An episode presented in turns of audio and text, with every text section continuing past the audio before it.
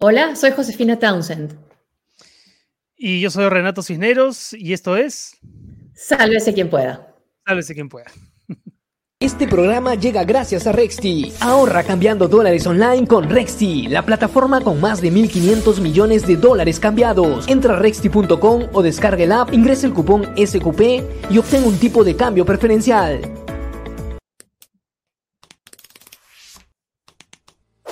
Publicamos las voces más brillantes del mundo y te acompañamos a descubrir las mejores historias, pensamientos e ideas. Encuéntranos en penguinlibros.com. ¿Necesitas un préstamo grande para financiar tu negocio? ¿O tu empresa necesita liquidez inmediata? Prestamipe te brinda las soluciones de financiamiento que necesitas.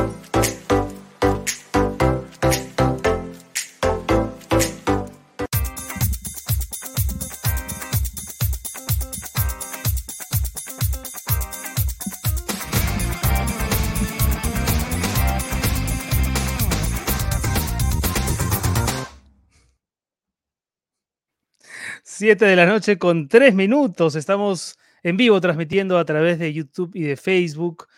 Y llegamos finalmente al 7 de junio, ¿no? Tanto habíamos especulado con este, con este, con este día. También un saludo a la gente que nos sigue a través de Twitch. Y finalmente llegamos, Josefina. ¿Cómo estás? Llegamos, Renato. Bien, ya estamos en el día siguiente. Sí, agotados igual, ¿no?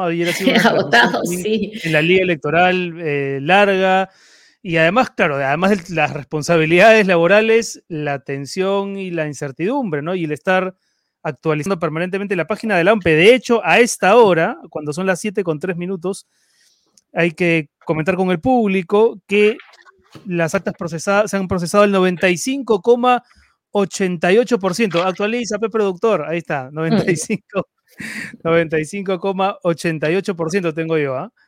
Bueno, igual las cifras tampoco es que, ahí está, ¿no? Tampoco han variado tanto. Eh, Keiko Fujimori está con 49,73% y Pedro Castillo con 50,26%.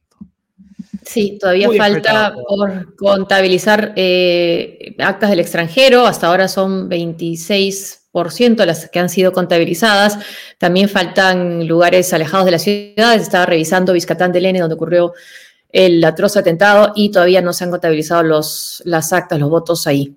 Falta por hacer, ya hay reacciones en la economía también. Hay la bolsa de valores hoy abrió, tuvo una caída fuerte de 8%, cerró a las 10 y volvió a abrir a las 11. También hay un estudio, un informe de JP Morgan que proyecta, eh, considera que sí sigue la tendencia como está por un ejercicio que hacen ellos. Castillo estaría llevando una ventaja final de 0.25 del total de los votos, pero dice que esto también podría tomar días y podría ser eh, sujeto de apelaciones las actas y de decisiones finalmente del jurado en elecciones. Así es, al momento la diferencia entre ambos candidatos es de 89.920 votos a favor del candidato de Perú Libre pero si bien ¿no? uno esperaba que, que, hoy tengamos ya un resultado final, va a depender, como tú decías, José, de la depuración de las actas que han sido observadas eh, por, por, votos impugnados. Ahora, de todas maneras, sí me parece importante saludar el trabajo de la OMPE, ¿no? que salió temprano a dar un, un primer, un primer anuncio con casi, con más del cuarenta y pico por ciento de los votos, creo que a diferencia de otras, de otras campañas, me parece que ha estado eso bastante bien. Y ojalá en todo caso que no tengamos que, esperar mucho con, los resultados. Em, sobre los candidatos, ¿qué han hecho hoy? Keiko Fujimori nos cuentan que ha estado básicamente la mayor parte del día con su equipo de campaña, mientras que Pedro Castillo sí se dio un momento para encontrarse con el público y apareció en un balcón junto a Hernando Ceballos, el, el hombre de, su responsable. Ex congresista, sí, ex congresista Hernando Ceballos, del Frente Amplio, a Pedro Franque también, bueno, para algunos es la voz eh, más moderada o más que más conocimiento tiene dentro del equipo económico y quien debió haber estado en el debate eh, y no el señor eh, Juan Pari, el ex congresista Juan Pari, sino Pedro Franque y era un poco la lo, que se especulaba era por qué no estaba Frankie, Frankie sí, Juan Paris, y esto había sido una determinación del mismo candidato o de Vladimir Cerrón. Así es. Bueno, en un ratito, en un ratito vamos a estar con, con estupendos invitados. Hoy nos, nos, van a acompañar Alexandra Ames, politóloga, también va a estar con nosotros Gonzalo Banda, eh, y más adelante vamos a estar con un eh, excelente invitado que es Michael Reed, que es editor de la influyente y muy importante revista The Economist, además de experto en temas de América Latina. Pero antes, José, tenemos que saludar al público. ¿No nos vas a poner, productor, la, el código QR? Ahí para que la gente pueda yapear pues, y colaborar con la transmisión, como todas las noches. Ahí está. Ustedes agarran su, su celular, escanean con la cámara el código y pueden a partir de ahí, de 5 soles en adelante, contribuir igual a través del PLIN al 992 7264 404. No hemos saludado a nuestros auspiciadores. A nuestros auspiciadores, sí. No hay que olvidarnos, por favor. No, no, no, hay que olvidarnos. Empezamos con. A ver, prestamipe.com. Tenemos la información de Prestamipe que te ayuda con eh, préstamos. Prestamipe.com puedes conseguir préstamos hipotecarios, donde encuentras soluciones de financiamiento para tus proyectos. Solicita un préstamo con garantía hipotecaria desde 20 mil soles o haz factoring para tu empresa y obtén liquidez en cuestión de horas ingresando a prestamipe.com. Gracias, Prestamipe. Gracias, Prestamipe. Gracias también a Penguin Random House. Esta semana hablamos de la trilogía de Harari, ¿no? Este estupendo ensayista Yuval Noah Harari, que ha publicado estos libros, uno mejor que el otro. Sapiens primero, Homo Deus vino luego, y finalmente están las 21 lecciones para el siglo XXI. El pensador más leído del mundo, Harari. Pueden encontrar sus títulos en librerías. Sin historia no hay futuro. ¿no? Y está en librerías tiene más de 16 millones de lectores. Fíjate tú, qué bárbaro, ¿no? ¿Cómo lo leen a Harari? Y la verdad es que es muy acertado. Gracias, Penguin Random House. Y gracias a Rexy, muchos debemos haber estado, muchos hemos estado pendientes del tipo de cambio. Hoy cambia dólares online con un super tipo de cambio. Ingresa el código SQP, de quien pueda, y entra a rexy.com. Gracias, Rexy. Muy bien, eh, entonces vamos a empezar nuestro análisis de lo que ocurrió ayer. Ayer, ¿qué día? No? Oye, por cierto, no quiero olvidarme, qué bueno estuvo dentro de nuestro segmento en la Liga Electoral la conversación que tuvimos con, los colegas de Piura y de Puno, ¿no? Qué, qué interesante tener una mirada eh, fresca, realista, directa de, esos lugares a donde, donde muchas veces ¿no? extraemos información desde los medios de Lima. Sin embargo, me parece que estuvo muy bien. Hay que invitarlos un día acá al programa, ¿te parece? Claro que sí. Y tenemos, creo que el video de la celebración, de, video que llama la atención, ¿no? Donde en el momento que se da el flash, la campaña Keiko Fujimori distribuyó ese video, luego ella ya hizo un llamado a la calma, ¿no? Pero que se, celebraba el flash como si hubiera una, una victoria, ¿no? Y llamaba la atención, bueno, que, que se diera en ese momento, ¿no? Sí, no lo tenemos, pero sí, sí habíamos pensado comentarlo porque efectivamente es una imagen de triunfo en un momento en el que el triunfo todavía no podía celebrarse, ¿no? Eh, con cifras tan preliminares eh, en, ese, en ese instante. Y, también hubo un tuit, digamos, polémico que dijo eh, Pedro Castilla que salía a las calles pacíficamente, entonces uno decía, pero ¿por qué salir a las calles en este momento? No es más toque queda, pero bueno, creo que después los dos han cambiado de tono. las primeras reacciones de los candidatos no fueron las mejores, pero luego no pasó mucho tiempo antes que, efectivamente se corrigieran. Vamos primero entonces con Alexandra Ames y Gonzalo Banda para hablar un poco de la jornada de ayer, que ha dejado... Eh, que ha dejado mucha tela que cortar, eh, conclusiones, impresiones, imágenes, ¿no? Momentos que seguramente vamos a recordar de aquí algunos años. ¿Cómo están, chicos? Alexandra, Gonzalo, gracias por estar aquí. Hola, ¿qué tal? Encantada de estar acá. Gonzalo que acaba de estrenar columna en el país de España. Me ha contado que es una de las más leídas del día, Gonzalo. ¿ah? Un dato así de la cocina del país. Felicitaciones. desde el sur antisistema. Bueno, ¿cuáles, ¿cuáles han sido sus primeras impresiones luego de, conocer los resultados y la evolución de las cifras a lo largo del día? ¿Los ha sorprendido? ¿Era más o menos lo que tenían previsto? Y junto con las cifras, las reacciones de uno y otro lado. No sé quién quiere empezar, Alexandra, de pronto. Sí, eh, bueno, para mí particularmente no ha sido eh, una sorpresa que los, los datos estén tan pegados, más bien días anteriores, dada el nivel de, polarización, más, eh, mm. había estado comentando la necesidad de estar calmados y de y prácticamente dejar como algo anecdótico el flash y eh, el conteo rápido, porque esto podía cambiar muy rápidamente y es justamente lo que sucedió, ¿no? Entonces, hoy recién estamos viendo ya una ligera tendencia en donde Pedro Castillo ha superado a Keiko Fujimori. Todavía nada está dicho, pero evidentemente pues ahí hay una ligera posibilidad eh, que se inclina hacia, hacia Pedro Castillo, ¿no? Ligera, la considero sabía. Sí, yo, es que lo que pasa es que nosotros estamos en el, en el, país en donde cualquier cosa puede pasar. Entonces, no me atrevería a dar un, pronóstico en este momento porque podría ser incluso hasta irresponsable porque alguien podría escuchar y pensar que esto es así, eh, cuando en realidad pues lo que tenemos que escuchar es finalmente eh, la declaración oficial de la OMPE, ¿no? Mm. Y porque el voto extranjero todavía está depurado en un 26% recién, ¿no? Y podría favorecer a Fujimori tal vez lo suficiente como para apretar más las cifras, ¿no? No sé si para revertirlas, pero, pero sí para apretar más el final. Sí, mientras más van, va, llegando también las actas del ámbito rural eh, y se va ampliando la, brecha, eh, menos posibilidades tiene Keiko Castillo, Keiko, Castillo, Keiko Fujimori de, lograrlo, ¿no? Pero, pero bueno, esperar, esperar y, bueno, sí, como digo, me inclinaría a pensar que Pedro Castillo eh, podría terminar siendo presidente, pero todavía no me atrevería a, sacar una conclusión, ¿no? Tan, tan categórica. Nos está mandando hace un rato, bueno, muy recertada elección, muchas gracias. Eh, de Mariela Vargas, pero también hace unos instantes nos eh, mandó un mensaje una seguidora desde Nueva Jersey, seguramente que ya pronto también su voto va a ser contabilizado.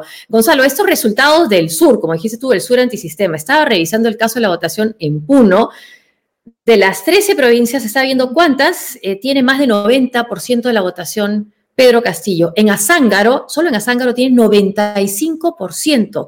San Antonio de Putina 93, Huancané 94, casi 95, Modo 94, Melgar 93, Lampa 91, El Collao 94, Chucuito 93.7.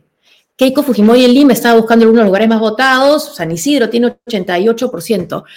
¿Qué, ¿Cuál ha sido, crees tú, esta, cómo lo ves? ¿Cómo ves este más de 90% de aprobación para Pedro Castillo, por ejemplo, en Puno? Sí, muchos hablaron eh, al inicio de esta campaña que el centro se había radicalizado. Y evidentemente porque de ahí proviene Perú Libre, es su zona geográfica, es donde... acá hay un hecho que vale la pena rescatar. Perú Libre se convertiría eh, en el primer movimiento regional que escalaría a la presidencia de la República. Y, lo digo sacando un poco al APRA, que yo no considero que sea un movimiento regional, porque ya era un partido nacional cuando llega a la presidencia de la República, eh, eh, por lo que puede significar esto, ¿no? Para, como, como mensaje de, de, de, posición política, creo que muchos, muy pocos análisis han partido desde eso, desde resaltar que Perú Libre, a pesar de los cuestionamientos, a pesar de todo lo que pueda rodearlo, tiene, este especie de, tiene esta especie de mérito, ¿no? Que es el primer movimiento regional que está a punto de hacerse de la presidencia de la República y que no tiene su mayor votación en el centro, que es donde ha sido gobierno, sino en el sur peruano. Tú has hablado de Puno, donde en todas las provincias supera el 90%, pero en Cusco, ¿no? Cuando tú te vas a Chumbivilcas, eh, eh, en, la, en, la, en el distrito de Yusco, saca 97,89%. ¿No? O sea. Ese, es el eh, resultado que mereció un tuit de Jaime Altaos, creo, ¿no? Diciendo, ¿esto es posible? Y le respondieron, en San Isidro es el 88%, ¿es posible? Claro, ¿no? Pero ahí uno ve que eh, cuando, cuando uno dice que, el sur peruano tiene un, patrón de, de, comportamiento electoral que era previsible, que estaba buscando una identidad política que asumir, em, aparece pues un candidato que no solamente empata con el humor, sino con, eh, con la identificación étnica, ¿sí? con, con la pertenencia. Hay mucho de, empatía en el candidato. Uno, uno no puede descartar de plano, creo, esa, esa interpretación, porque también es muy importante porque uno, de lo contrario, o sea, tú te remites a la elección de Humala, Humala sí ganó con porcentajes bastante eh, largos en el sur peruano, pero tanto así, eh, yo mm. creo que no, Keiko fue más competitiva en la elección con Humala. Eh, creo que ahí hay muchas cosas, pero de nuevo, ¿no? el sur peruano podrá no significar mucho en términos electorales, en el peso específico de la elección, pero digamos que, que sí sirve para, para, politizar rápidamente a la región andina y con eso Cajamarca, ¿no? Eh, Puno, Cusco, eh, me parece que han mm. sido distritos donde, eh, perdón, regiones donde, donde Castillo ha dominado con, con mano de hierro, ¿no? Ahora, a pesar de la contundencia de esas cifras, tal vez lo que se impone es una lectura más apaciguada de los resultados, digo, de parte de Castillo, si es que finalmente es elegido presidente, porque no nos olvidemos que él pasa la segunda vuelta con un 18% de los votos válidos. Es lo que quiero decir es, si su lectura no es desde la humildad, quizá la necesidad de tender puentes no la va a sentir tan imperiosa. ¿Qué opinas, Alexandra? ¿Cuál debe ser la conducta del presidente? ¿Qué lectura debe hacer de su triunfo si es que logra ser Pedro Castillo? No, yo creo que es muy importante que esta humildad, digamos, de la que has hecho mención, eh, esté todavía presente en Pedro Castillo, porque a medida que ha ido creciendo, no ha ido creciendo solamente un rechazo hacia Keiko Fujimori, es tal cual dice Gonzalo, ¿no? Ha sido una conexión entre el lector y una posibilidad eh, de Pedro Castillo de representar los intereses, las demandas eh, que, está haciendo eh, la mayoría de la gente en las diversas regiones que están fuera de Lima, ¿no? Y, por lo tanto, pues evidentemente creo que aquí va a ser muy importante que Pedro Castillo, de ser presidente, sea consciente de esta división del país y demostrar la apertura suficiente para generar consensos, ¿no? Porque no ha llegado necesariamente con ese respaldo, eh, sino también con eh, un apoyo de este rechazo del que eh, hacía mención hace un momento, ¿no? El martes, me parece, antes de que cierren la campaña, hubo dos momentos bien interesantes, dos imágenes interesantes que, que, voy a recordar siempre, ¿no? Mientras se daba en Lima la marcha de No a Keiko, en el sur, en Sicuani, si no me equivoco, en la explanada, había pues un montón de gente con un gran apoyo a Pedro Castillo, ¿no? Entonces, eh, creo que Pedro Castillo también tiene que ser consciente que también ha tenido apoyo en Lima, evidentemente es mínimo, pero en términos electorales no es nada eh, para eh, despreciarlo, evidentemente y por lo tanto, pues creo que eh, le corresponde empezar a construir una agenda, un consenso que empiece a eh, sanar esta, esta división que, se ha generado, ¿no?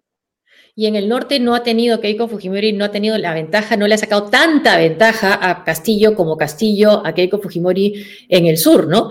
Ahí veo también, o veo, por ejemplo, casos como Piura, Ayabaca tiene 73%, Pedro Castillo y 26% Keiko Fujimori, ¿no? Y en Piura misma 64% Keiko Fujimori, mucho más bajo Pedro Castillo. Entonces, esta, esta votación, si llegara a ser Castillo finalmente el elegido, eh, ¿justifica esta posición, este pedido de, esta bandera de la Asamblea Constituyente, Gonzalo? Vamos a calmarnos, no, no, creo que este, es su bandera principal. Sí, hay que, hay que esperar que las aguas se calmen. Eh, yo eh, sostengo que lo, más urgente del próximo gobierno, en primer lugar, es sobrevivir. Ya en, la vacunación. Pandemia. Sí, pero en primer lugar, digamos que en términos políticos, es verdad, la urgencia, digamos, eh, política es terminar la vacunación, ¿sí? resolver la crisis económica. Pero en términos políticos, dado lo, cómo ha sido la carambola que ha sido la política peruana en los últimos cinco años, eh, cuatro presidentes en cinco, o sea, eh, digamos que no hay todavía ni siquiera candados institucionales que podamos asegurar. Entonces Castillo tiene que ser muy consciente de esa fragilidad, ¿no? Eh, él no, él no tiene pues una mayoría parlamentaria que rápidamente haga torcer, digamos, los humores políticos. Entonces va a tener que comportarse como tal, ¿no? creo que... No políticos, pero populares, populares, o sea, cómo reaccionar ante esas demandas que finalmente lo, llevarían al poder. Bueno, lo que pasa es que ahí tiene dos caminos, ¿no? Que es el camino de construir legitimidad popular, que es un camino que, por el que optó Martín Vizcarra. Vizcarra eh, no tenía ni siquiera un congresista y, y, decidió gobernar con la gente a encuestazos y ya vemos que eso tampoco fue bueno, ¿no? O sea, ese experimento de gobernar sin el Congreso eh, mm. es un experimento que tiene un resultado malo en el corto plazo, ¿no? Entonces yo creo que Castillo, eh, si es que ganara finalmente, como todos creo que aquí coincidimos, tiene que tomar esto no tanto como una victoria aplastante de las regiones que vienen a, tomar el poder de Lima, que en cierta manera muchos de sus votantes lo sentirán así, pero él, si es un poco más razonable, creo en estos, en, en estos términos, tiene que saber que se ha equivocado mucho en campaña, que desperdició una ventaja de 12, 20 puntos, dependiendo de la encuestadora, y que si está aquí ha sido producto también de muchas circunstancias que lo llevaron finalmente a, ganar eh, eh, esta elección. Entonces, la conciencia de y otras, que lo, y otras que lo beneficiaron indirectamente, ¿no? Por ejemplo, la cobertura de los medios, o sea, digamos, cosas que lo favorecieron a pesar suyo, ¿no? No, no gracias a la fortuna, la fortuna más que la virtud, Sí. La fortuna, virtud. Castillo ese, creo que si Maquiavelo escribiera un texto tendría que volver a escribir esto de la virtud y fortuna del Castillo, porque ha sido un poco de todo, y en la segunda vuelta ha sido un poco más de fortuna. ¿Les parece si, vamos con un, rápidamente con las palabras de Keiko Fujimori, que me parece que está hablando en vivo? A ver. A ver, no sé si tenemos. No se oye. No se oye padre. No se oye padre. No se oye Pedro, en realidad. Pedro se llama nuestro productor. Eh, ¿Lo tenemos o no? Pues, si no, continuamos con la conversación aquí. Volumen. Si hay volumen, no. Está con. hasta, que llegue el, hasta que llegue el volumen, si es que podemos engancharnos luego con la señal. Bueno, seguimos con la conversa. Eh, entonces, lo que, si te entendí bien, Gonzalo, tú le recomendarías a un Pedro Castillo presidente posponer su iniciativa de una asamblea constituyente, llamar a referéndum, por lo menos hasta, hasta cuándo, hasta el próximo año, porque es verdad, ¿no? él tiene que, inventarse una luna de miel. Lo que pasa es que, a ver, veamos la experiencia comparada, ¿sí? Eh, ¿Cómo hizo Evo Morales, tanto que se compara el caso boliviano? Evo Morales no modifica la constitución el primer año que, llega al poder, espera el último año de gobierno y cuando ya está por entrar para la campaña de la reelección, ahí es donde modifica la constitución. Eh, si nos ponemos ya más alarmistas, Chávez tampoco lo hace inmediatamente, va construyendo capital político, va digamos que no es tan sencillo rápidamente eh, tener las condiciones necesarias para un proceso de cambio constitucional. Tiene que aparecer eh, eso que los constitucionalistas llaman un momento constituyente y, para eso, eh, pues las condiciones creo que todavía no están preparadas, porque acuérdate que el momento constituyente está conformado por dos cosas esencialmente, por actores políticos o sociales que hagan realidad eso y yo creo que no, no, existe tal cosa todavía en el Perú. Y en el segundo, un momento que no se pueda resolver sino modificando la constitución. Eh, yo creo que Castillo, a mí lo que en este momento, más que preocuparme el radicalismo de Castillo, me preocupa la improvisación de Castillo. En este momento, ya luego veremos, pero en este momento eh, Castillo a mí me resulta eh, esa, esa gran interrogante de qué hará finalmente. Sí, que creo que es que él, la, tiene, que tenemos, sí. Y, creo que puede tenerla. Él. Da la sensación de que se baja del balcón después de la foto y dice, ¿y ahora qué hago? ¿No? ¿Qué hago con este triunfo? Alexandra, hay, un, sticker, hay un sticker de WhatsApp donde está la, eh, Pedro Castillo y, abajo, ya me puedo ir, que es buenazo, no sé si lo han visto pero es buenazo. No lo he visto. Sí, mira, yo creo que, em, a ver, lo que pasa es que lo de el problema de la constituyente es que tampoco lo puede hacer tan rápido, no solamente por el momentum que dice Gonzalo, sino porque eh, tampoco es que tengan los votos en el Congreso para eso y de convocarlo tendría que ser vía referéndum, a ver si se llegan a los 66 votos ahí, mientras se redacta el texto y se ponen de acuerdo los congresistas, ya nos fuimos al 2022, ¿no? Eh, creo que si quiere ganar rápidamente legitimidad o reconectar nuevamente con los electores ya ciudadanos, eh, eh, no, en, no, en, un proceso electoral, habría que, tendría que pensar en, en estos goles, digamos, rápidos que tendría que meter y hay demandas específicas que en este momento son urgentes, ¿no? Eh, la vacunación definitivamente es crucial, si bien se ha estado dando en un proceso eh, rápido para las zonas urbanas, lo cierto es que para las zonas rurales todavía no está llegando. Entiendo que en la selva, por ejemplo, eh, hay personas adultos mayores que se han vacunado una vez y ya no tienen la vacuna, han pasado dos meses y todavía no les llega la segunda dosis, entonces no se ha planificado bien necesariamente desde el punto de vista territorial, que creo que es algo en el que podría aportar mucho Pedro Castillo. Lo otro son las demandas pendientes también que nos deja la, pandemia, como por ejemplo el sistema de pensiones. ¿Qué reforma necesitamos hacer? ¿No? Está clarísimo que necesitamos un cambio en el sistema de pensiones, ya no podemos seguir debatiendo cuánto vamos a retirar de la AFP, sino empezar a pensar realmente qué sistema de pensiones necesitamos y merecemos, ¿no?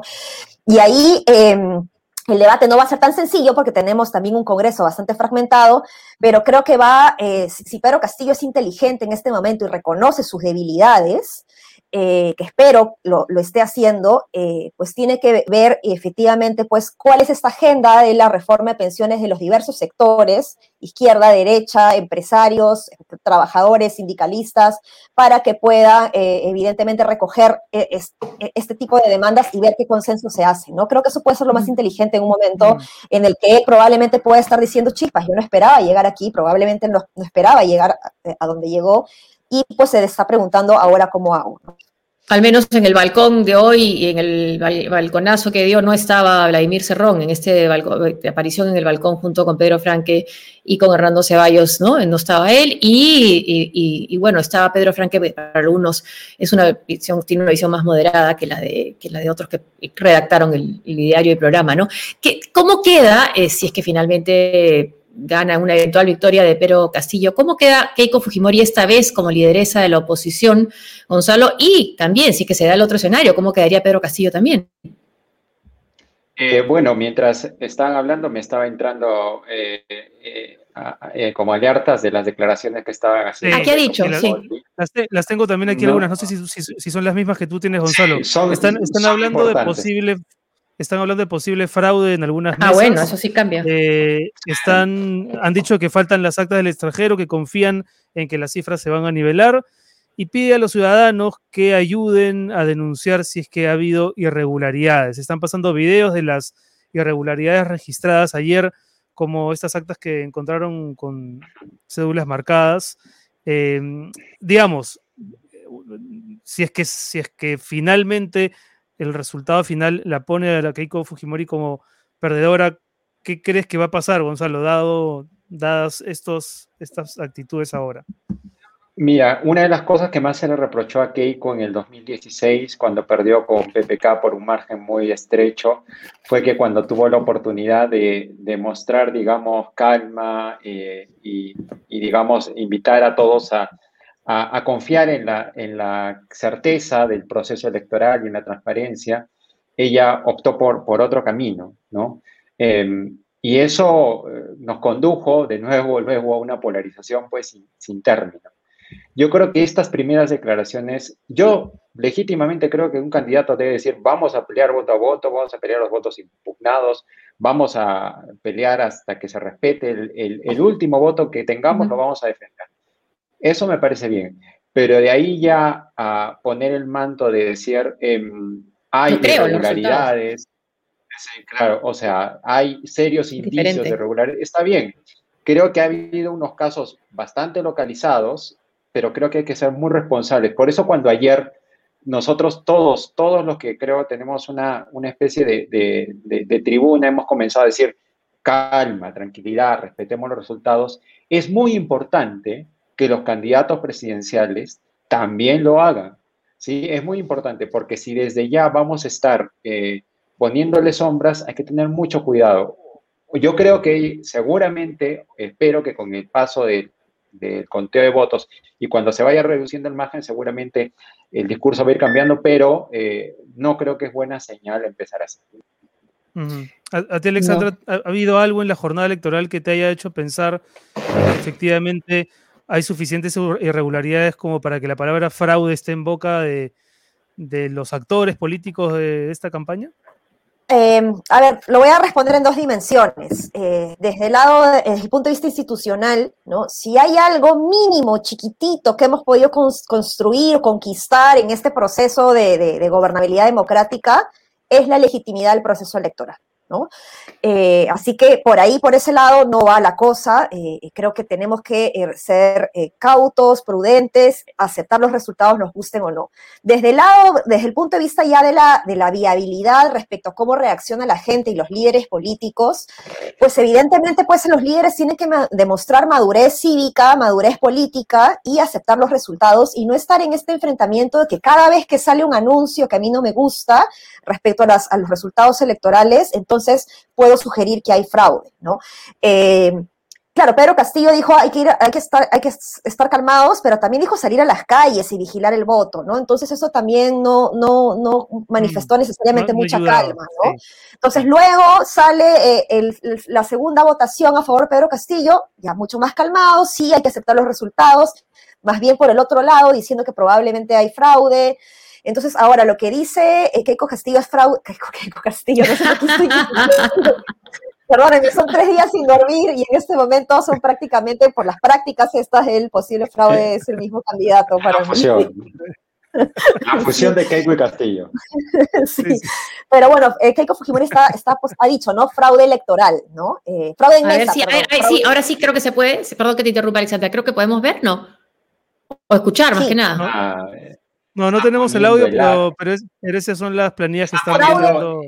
fraude en mesa, es lo que ha dicho ella. Está poniendo el acta que, donde hay votantes de Castillo casi incontestablemente, eso, bueno. puede pasar. Eso, eso, por ejemplo, si vemos las actas en Puno, eso puede pasar. Una seguidora del programa, Marcela Raffo, nos comentaba hace un instante que no ha, no ha tenido palabras Keiko contra la OMPE ni contra el jurado, digamos, como instituciones, pero sí, ha hablado de fraude en mesa ¿no? y de irregularidades. Eh, y, eso no lo ha dicho Pedro Castillo. No, porque, bueno, porque por ahora la tendencia lo favorece, imagino que tampoco. muy poco, ¿no? Aunque, muy por, aunque por muy poco. Se ha referido a las posibles prácticas de los personeros de Perú Libre. Bueno, no, o sea, mira, no me deja buena espina esto, o sea, creo que debemos de mm. calmarnos. Está bien, sí. yo, de nuevo, que defienda el voto hasta el último de los votos, sí. Hasta el último de los votos de sus votantes. Tiene todo el derecho de hacerlo. Sí. Pero vamos paso a paso, ¿no? Pero hay un camino, además, ¿no? El camino está en el sistema.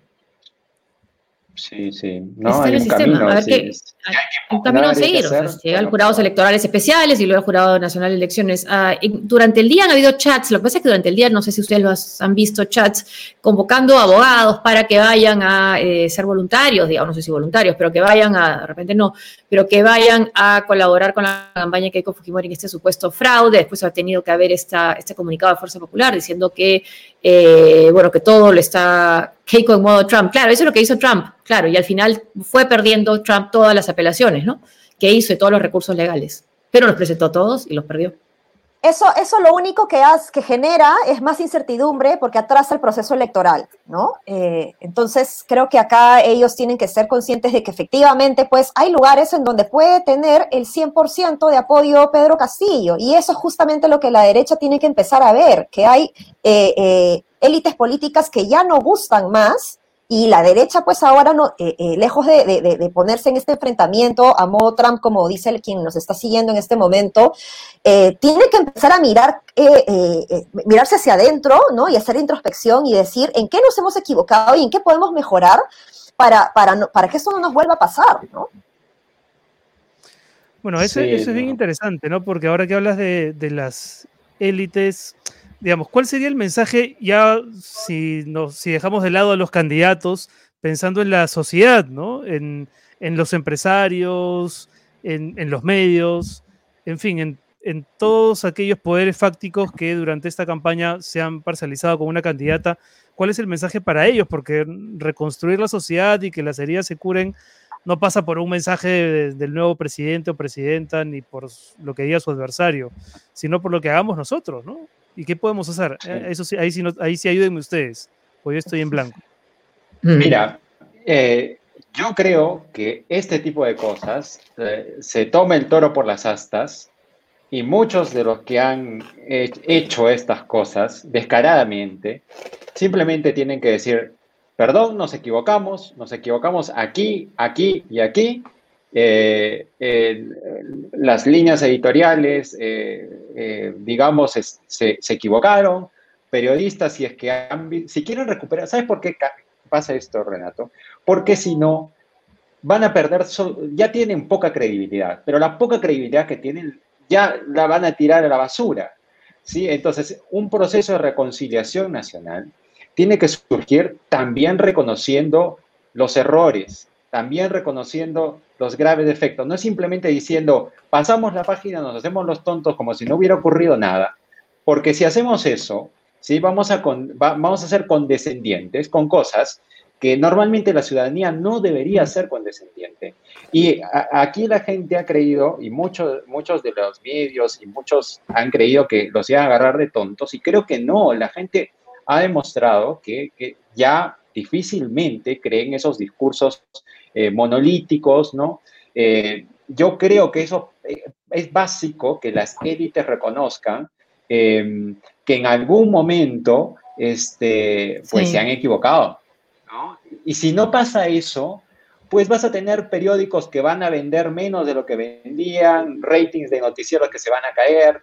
Es decir, el giro de su negocio los va a llevar a, pedir ese tipo de, diversidad. Y si no, pues lo poco que tienen lo perderán. ahí hay volumen ya. ¿Tenemos volumen? A ver. Sí. Pero también alertar a los ciudadanos que nos han estado enviando a través de, mensajes, a través de las redes sociales, eh, algunas denuncias. Pero queremos evidenciar con esto que si tuvieran denuncias adicionales, sería importante, como dice Lucho Galarreta, a través del hashtag eh, fraude mesa, que nos los hagan saber para poder analizarlos, por supuesto corroborarlos y que esto se investigue.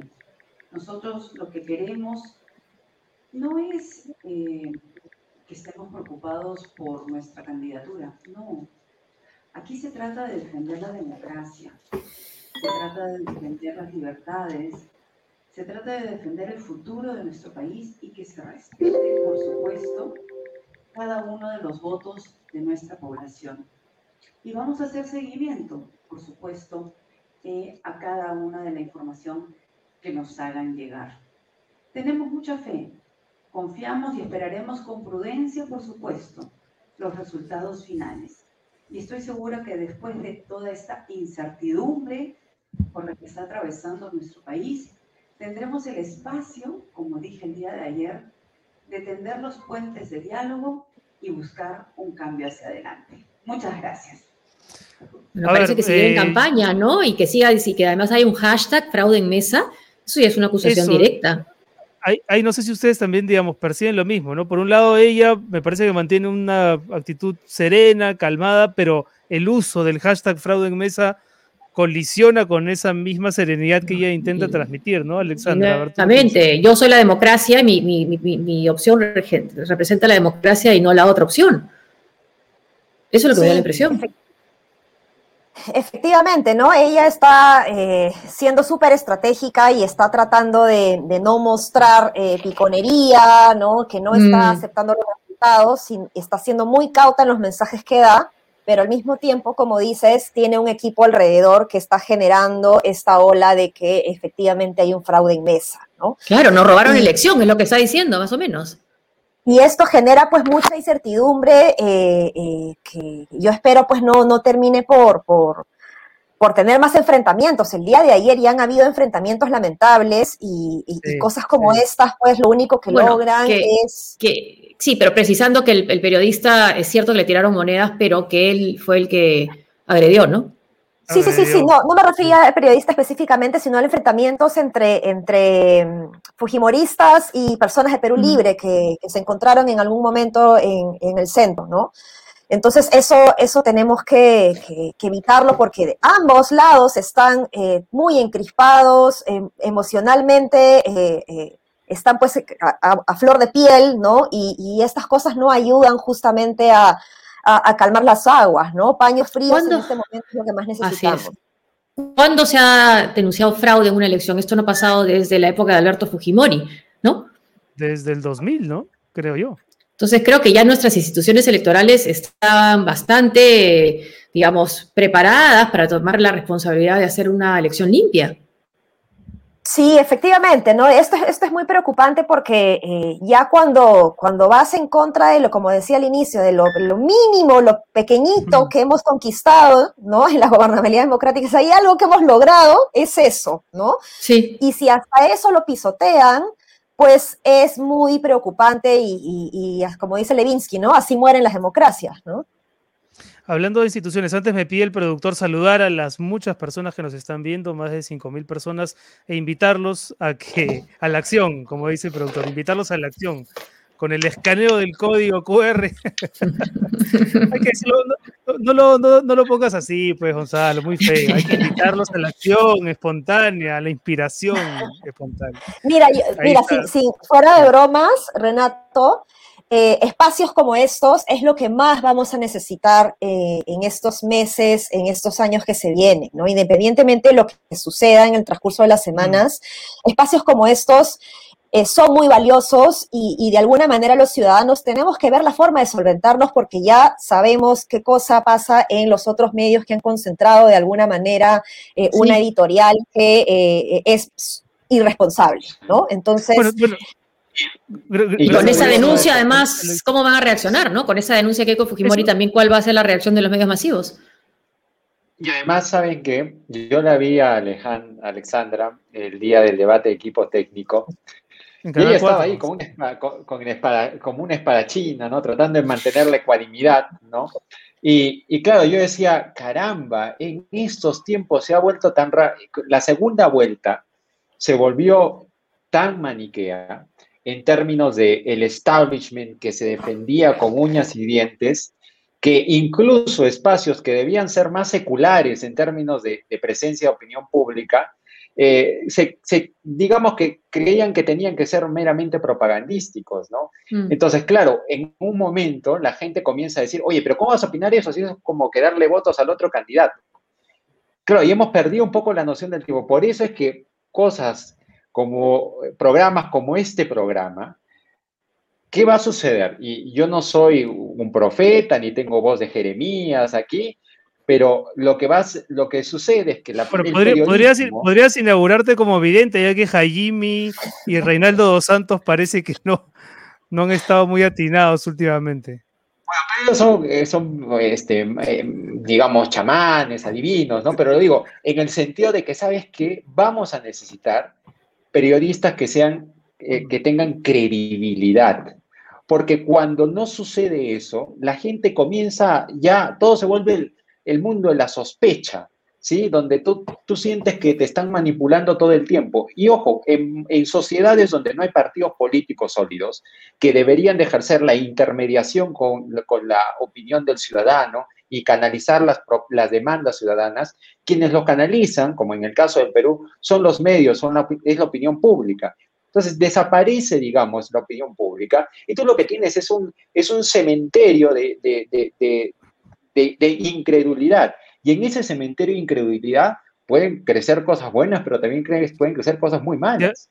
De acuerdo, eh, me quedé pensando en la palabra diálogo que le mencionó Keiko Fujimori, también se menciona mucho, pero ¿cuál va a ser ese espacio de diálogo? Ustedes ¿Se imaginan a Castillo conversando con Keiko en Palacio si es que gana Castillo? ¿El Congreso va a ser ese espacio de diálogo? ¿La prensa lo va a, hacer viable? ¿Tendrá que convocarse el acuerdo nacional? ¿Dónde se va a producir el diálogo, Alexandra? ¿Dónde, dónde crees que sea posible? Las redes evidentemente no, ¿no? Sino, ¿qué espacio?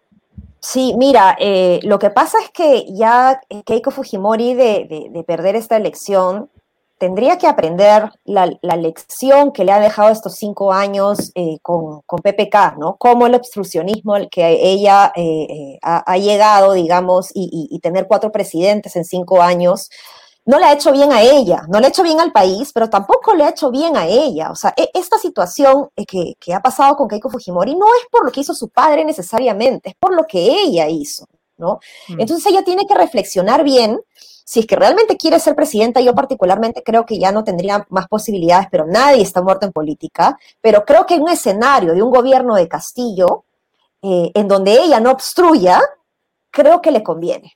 No, creo que alguien, lo dijo, alguien lo dijo en Twitter, si ella hubiese apoyado a PPK, hoy sería presidenta probablemente, ¿no? Mm, pero ¿qué, escenario el que nos espera, ¿no? Porque si está diciendo a sus eh, seguidores, más de la mitad del país, que está hablando que hay un hashtag fraude en mesa sin siquiera haberse dado los resultados oficiales finales, bueno, ¿cuál es el mensaje?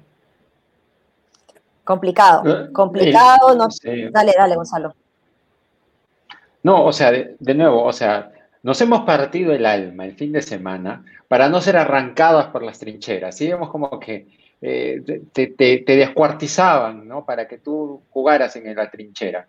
Y, creo que fundamentalmente lo que estamos viendo es que se insiste en los mismos errores. Pero esto es como, es que, pero qué, qué tosudez, digo, ¿no? O sea, como si no hubiéramos aprendido esto. Eh, así como a veces el voto del sur es un voto que, viene cada cinco años, así cada, cada cinco años viene a visitar con esa certeza, así este tipo de, de falta de, condiciones para reconocer con nobleza los resultados electorales comienzan a, ya, los hemos visto, pasaron en, la elección pasada, eh, no con esta estridencia, no tan rápido, eh, pero bueno, ¿por qué? No? O sea, ya, ya, ya para, ¿cuál es la necesidad? ¿Entiendes? La gente está ya, han, han destruido, ¿no? Eh, las dos campañas han destruido todos los espacios que nos quedaban eh, incluso los más de, convivencia pacífica, el fútbol, casi, casi todo. Entonces, ahora van a llevarnos a una guerra de, sin cuartel por esto.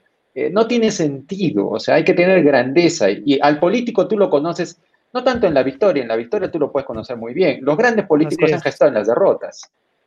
Entonces, si ella, si digamos, si, finalmente le da el resultado final que tanto estamos esperando, un margen pequeño a, Castillo, eso significaría que con estas denuncias Fuerza Popular no va a creer en ese resultado. Y si le da al contrario la victoria a ella, a Fuerza Popular, ¿qué significaría entonces? Que si se convalida ese resultado, veo un camino un poco complicado. Sí, está complicado. Eh, yo creo que. ¿Para qué eh, esperamos si no lo van a, no lo van a aceptar? Yo creo que aquí es este, importante que reconozcan justamente eso, ¿no? Que lo único que están logrando es alargar el tiempo, alargar la incertidumbre, pero finalmente la OMP pues va a proceder como corresponde y va a reconocer eh, la validez de las actas en donde, que, porque el, argumento, a ver, no he escuchado toda la entrevista, hemos estado todos aquí mientras, mientras que con Fujimori he estado hablando, pero lo que entiendo es que se argumenta el fraude en mesa porque hay actas que demuestran el 100% de votos para Pedro Castillo, ¿no? Entonces, insisto, la derecha tiene que em, eh, ser consciente de que estas cosas pueden pasar. Eh, y, más bien tiene que preguntarse, no solamente reconocer esto, sino también preguntarse por qué estas cosas suceden, por qué en un territorio, por qué en una mesa eh, eh, el 100% de votos no va, o, el, 0% de votos es, para la derecha, ¿no? Hmm. Bueno, no sé si tenemos una pregunta de nuestro público para terminar. yo quería agradecerles muchísimo a, ambos, Alexandra y a Gonzalo, por estar nuevamente en el programa y, que, bueno, y que sepan que van a estar más adelante porque el diálogo lo vamos a tener que construir así, de a pocos, lunes, miércoles y viernes en lo que nos compete a nosotros. Y, escuchar a todos los que quieran conversar, porque también es posible que haya gente que se niegue al diálogo, ¿no? ¿Tú quieres decir algo, Gonzalo, creo, o no? No, o sea, a ver, eh, de nuevo creo que nuestras, nuestras grandes tragedias nacionales, Renato, han estado marcadas en cada momento histórico siempre por la división política, es decir, a la tragedia que ya teníamos, económica, sanitaria, militar, como fuese, le agregábamos la desunión política. Eso es pan de cada día en nuestras grandes guerras, en nuestras grandes revoluciones, en, nuestra, en la guerra del Pacífico, digamos, lo hemos repetido hasta el cansancio. Estamos en medio de un escenario calamitoso. Casi 200.000 peruanos han muerto y han fallecido gente que tiene que rehacerse de la nada. La pobreza ha crecido en un 50%, hay 30% de pobres en el Perú. Hemos retrocedido 10 años en eso. Si este escenario no, no es capaz de llamar después de las elecciones a los políticos a la sensatez y decir, eh, o nos unimos o nos hundimos, o nos unimos o nos hundimos. Como decía Keiko este, Fujimori misma. Sí, o nos unimos o nos hundimos, Este, entonces, ¿en qué escenario? ¿En qué hipótesis? ¿Sí? Mm. Entonces, a mí eso es la, a mí como, como peruano ya, si quieres, me, saco la camiseta del analista político y, estoy hablando como ciudadano, ¿no? Simplemente yo lo que deseo es lo mejor para mi país y para mi país lo que deseo es que por lo menos estos señores sean capaces de hablar porque eh, la, gente está en duelo y ha perdido su trabajo. Totalmente, aquí, aquí, está, aquí hay mucho más que una campaña electoral en disputa, mucho más que un triunfo electoral, ¿no? Vamos con algunos algunas reacciones en, Twitter, a ver si las comentamos juntos, eh, robándoles un poquito más de tiempo. A ver. La lees, tú, eh, José, el tweet de. Tú, mejor, Renato, tú lees mejor de lejos. no has cambiado pelona, dice Daniel Salaverry. Te comprometiste a aceptar resultados, claro, si te convenía, firmaste pactos y compromisos, pero ahora vuelves con el mismo discurso antidemocrático del 2016 me robaron la elección, defenderemos cada voto, no permitiremos que nos roben la elección. Bueno, hay que recordar que en el 2016 Daniel Salaverry probablemente también coreaba eso junto con Keiko Fujimori. Eh, luego, la candidata F, F de Noticias, dice la candidata presidencial Keiko Fujimori denunció un fraude sistemático en el balotaje de las elecciones presidenciales de Perú, es decir, que esa frase sí ha sido utilizada en la conferencia.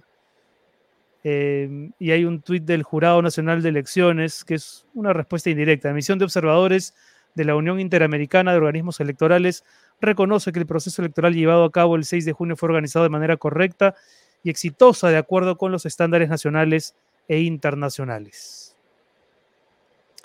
Y finalmente un tuit de Javier Alonso de Belaunde, em, abogado, ¿no? que dice Pacto Ético Electoral Compromiso 13, aceptar los resultados electorales pues son producto de la voluntad ciudadana, sin menoscabar nuestro derecho de impugnación cuando corresponda, actuando de buena fe.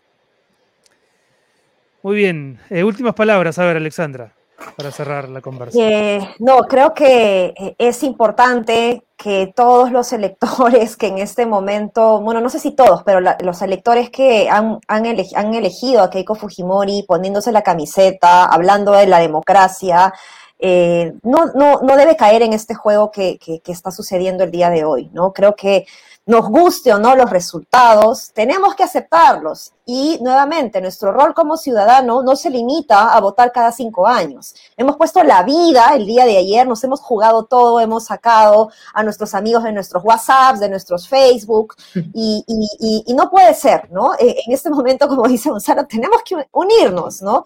Y eh, tenemos que reconocer que nuestro rol va mucho más allá de votar, tenemos que estar vigilantes, pero también conscientes y mostrar pues madurez. No me gusta el candidato que ha llegado a la presidencia, no me gusta, pero lo acepto porque así, así es la democracia, ¿no? Estupendo, Alexandra. Yo, yo cerraría diciendo, probablemente la mayoría de los votantes de Keiko Fujimori y la mayoría de votantes de Pedro Castillo dada la dispersión de las opciones políticas en primera vuelta, tengan más cosas en común que lo que ellos mismos quisieron reconocer y se han visto obligados a elegir a esas dos candidaturas porque las tenían allí. Entonces, desde esa certeza y de esa certidumbre, creo que podríamos decir, hay más cosas en común entre nosotros que diferencias. Entonces, antes de, yo, yo, he visto un montón de cosas en la tarde, ¿no? Eh, gente diciendo, invito a que alguien dé golpe de Estado para que elimine el comunismo en el Perú. Eh, esas voces hay que, yo creo que es paso de la sensatez, de los que tienden puentes, de los que construyen, e, es, la hora de, de, de, esa, de esas personas.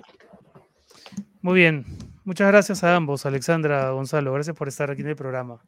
Gracias, nos quedamos obviamente pendientes y preocupados. Muchas gracias. Wow, José, qué bárbaro. Sí, pues dice fraude sistemático, dice F, no habla de presunto, ¿no? Así es, no se nos escapó, ¿no? Porque no, seguramente no lo dijo al inicio, no sabemos si la propia Keiko, Patricia Juárez o Luis Galarreta, pero la frase fraude sistemático cuando las actas todavía no han sido oficializadas al 100%, de verdad que es, me parece irresponsable. Eh, este es un golpe electoral de Fujimori, dice Coco Martin, busca provocar a la calle y muertos de exclusiva serán de Fujimori, vendrá la prensa Willax. Había un comentario antes, productor, sobre de alguien que mm, me parece que viene del extranjero y que le llamaba la atención, ¿no? que los votos de algunos países aún no hayan llegado. Ahí está, Diego Palián López.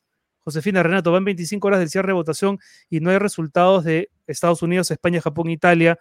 Se dice que viajan en valija diplomática, pero ya un día entero que no llegan, sospechoso. Bueno, ¿están el cuánto? ¿El, 26%? Sí, teníamos esa cifra. Del extranjero? Sí. Sí, sí.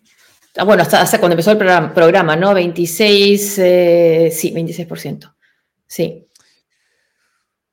Bueno, eh, nos vamos, no, no nos vamos, todavía no, tenemos, tenemos la segunda parte del programa. Eh, ¿Con quién, José?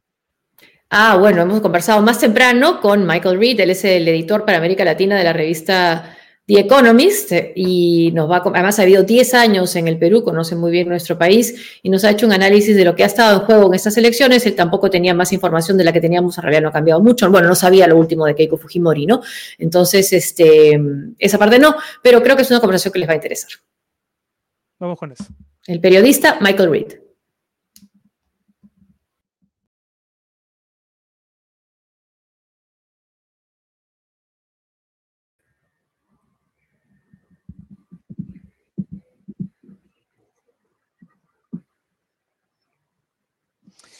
Muy bien, José, y ahora como lo habíamos anunciado, vamos a conversar con Michael Reed. Él es periodista, escritor, comentarista de América Latina para la importante e influyente en revista The Economist, donde además trabaja como editor senior. Y él desde España nos atiende a quien sale quien pueda para conversar sobre las elecciones en Perú. ¿Cómo estás, Michael? Gracias por, por atendernos. Bien, gracias. Muchísimas gracias por la invitación y felicitaciones por el programa. Gracias. muchas gracias. Eh, Michael, aún no, se puede hablar de un ganador o ganadora con claridad, pero antes de entrar al terreno especulativo, me gustaría saber cómo has visto tú esta campaña que para los peruanos ha sido tensa, agotadora, eh, llena de, simbolismos, por un lado. Eh, la sensación de una colisión de, de, clases que también se ha producido, pero desde fuera, ¿tú cómo lo has visto, siendo como eres un un experto en temas latinoamericanos. Como una pesadilla para el Perú, francamente. ¿no? Este, Me parece que es la culminación de un proceso de destrucción política en el Perú que empiece mm, claramente a partir de 2016, a partir de la última elección, y que me ha tenido muy preocupado, ha tenido muy preocupado a los peruanos, que es más importante. Este, y, pienso que este, esta campaña y este desenlace es, eh, y esta segunda vuelta es la culminación de, de, eh, ese proceso de destrucción política. Hmm. ¿Has visto antes eh, en el Perú, no sé si esto pasa en América Latina, una votación tan marcada por sectores sociales? No, eso en sí creo que no es tan... Ah, inédito, ¿no? O sea, la división de la política por clases sociales, en alguna forma un, clivaje clásico, ¿no? Este, tal vez el, el, el nivel de, encono, ¿no? El nivel de, ah, de descalificación es, ah, ha, sido, ha sido muy fuerte, ¿no?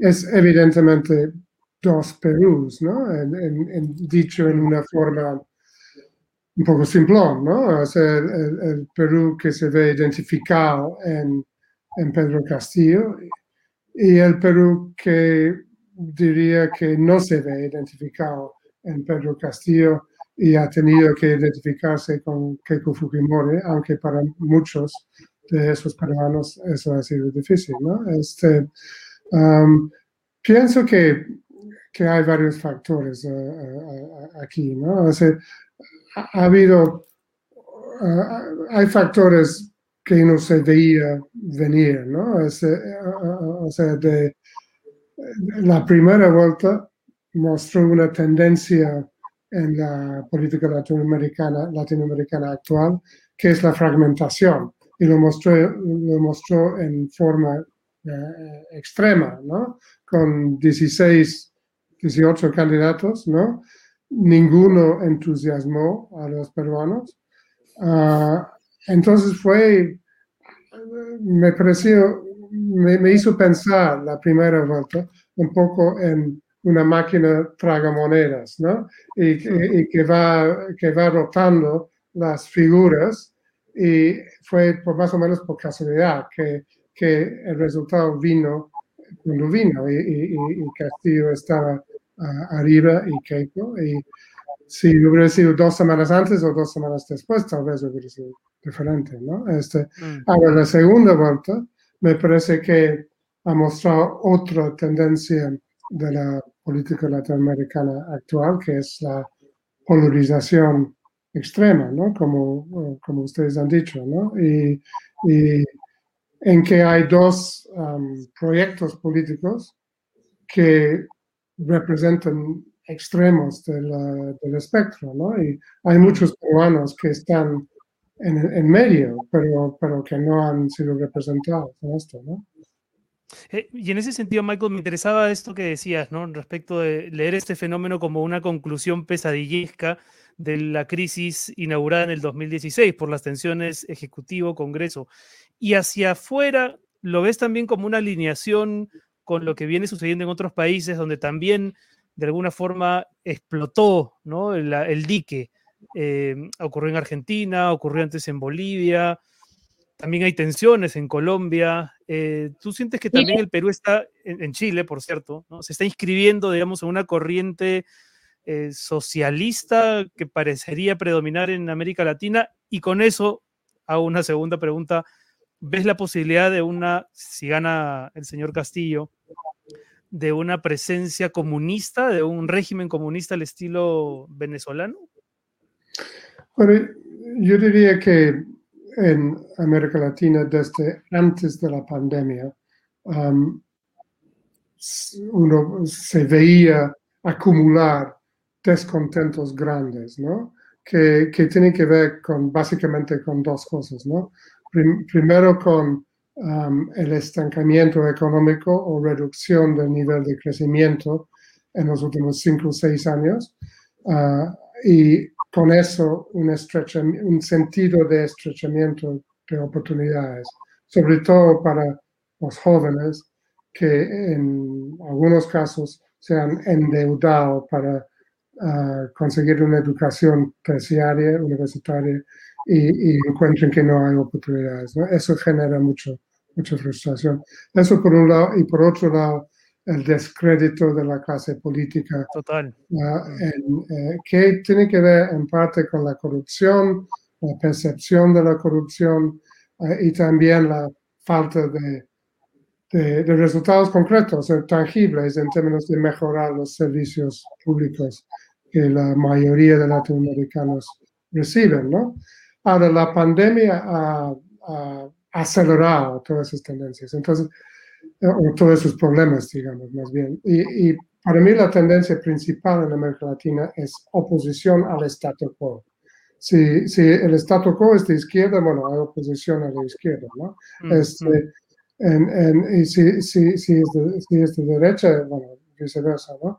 Y, y también si uno mira, bueno, si uno mira las últimas elecciones, la oposición normalmente ha ganado. Eh, este, hay dos otras manifestaciones de ese descontento y esos presidentes populistas elegidos en 2018 en México y Brasil contra la tendencia reciente en esos eh, países. Y tercero, las, las protestas callejeras masivas en, varios países, ¿no? últimamente en Colombia. Eh, eh, y ahora, el Perú está inserto en ese, en ese cuadro.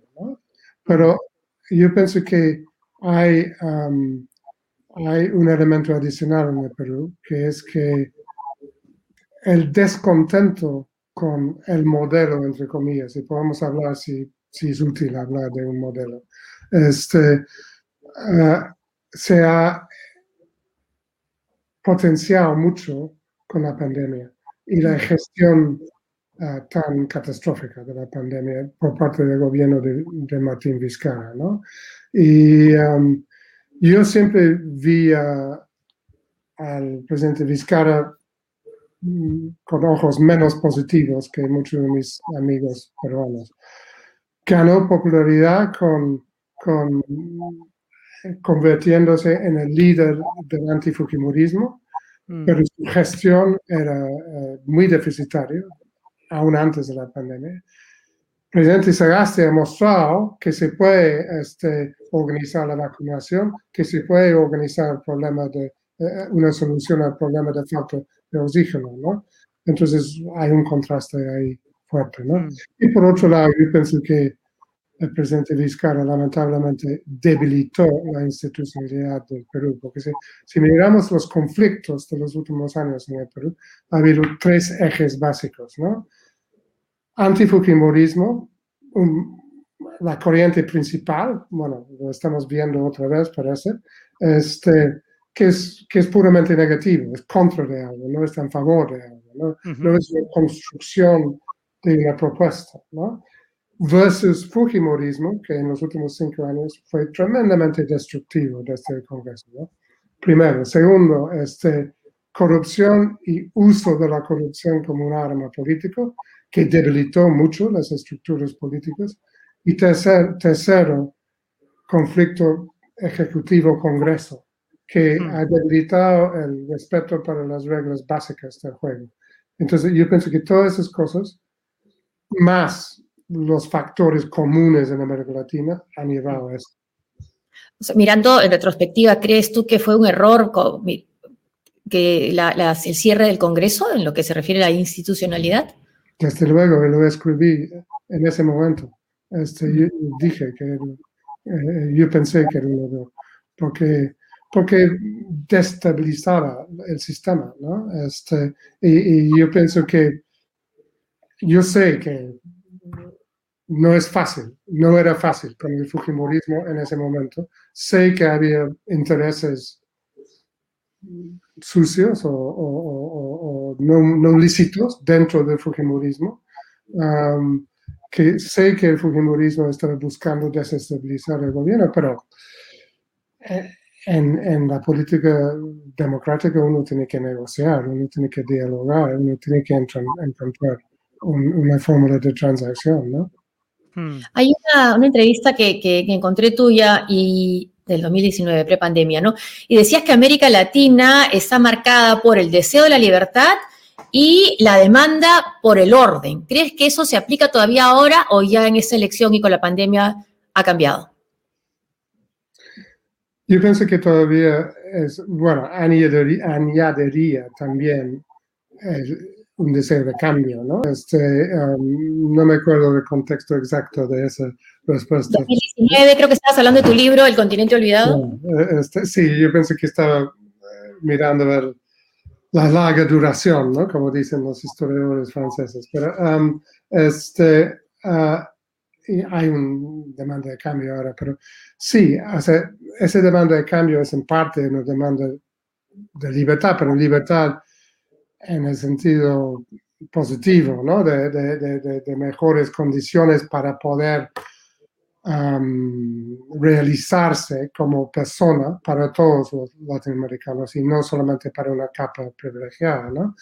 Este, pero sí hay también una demanda para el orden y vamos a ver qué pasa en Colombia en ese sentido, vamos a ver qué pasa en Chile.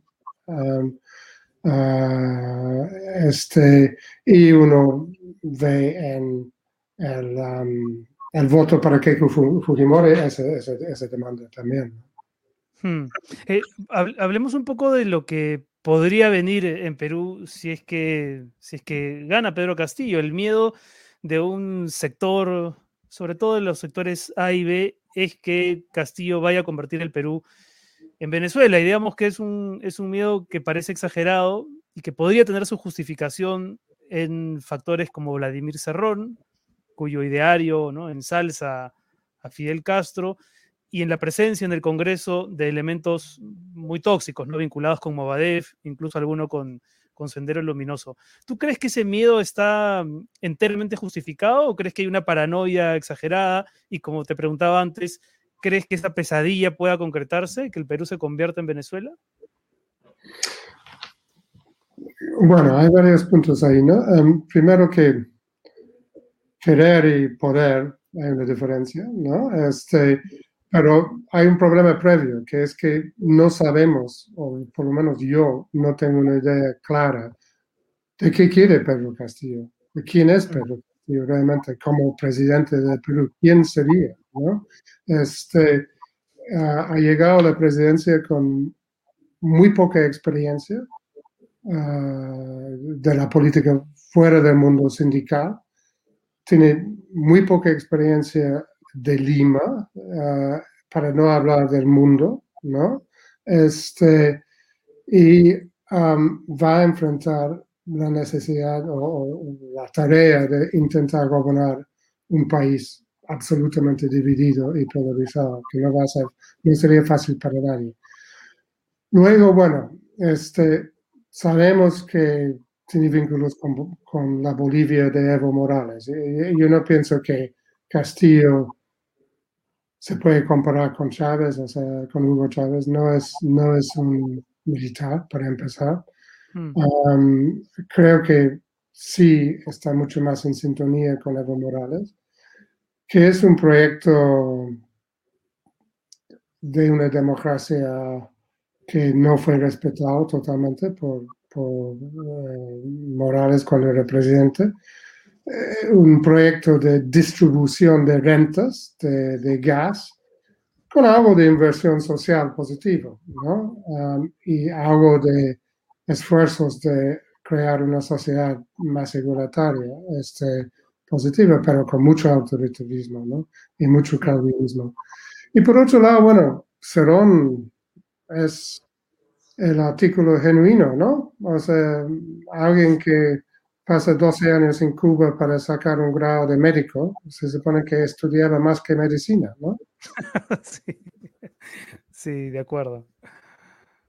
¿Cómo ha visto la cobertura de, de, los medios de esta campaña, eh, Michael? Uy, buena pregunta.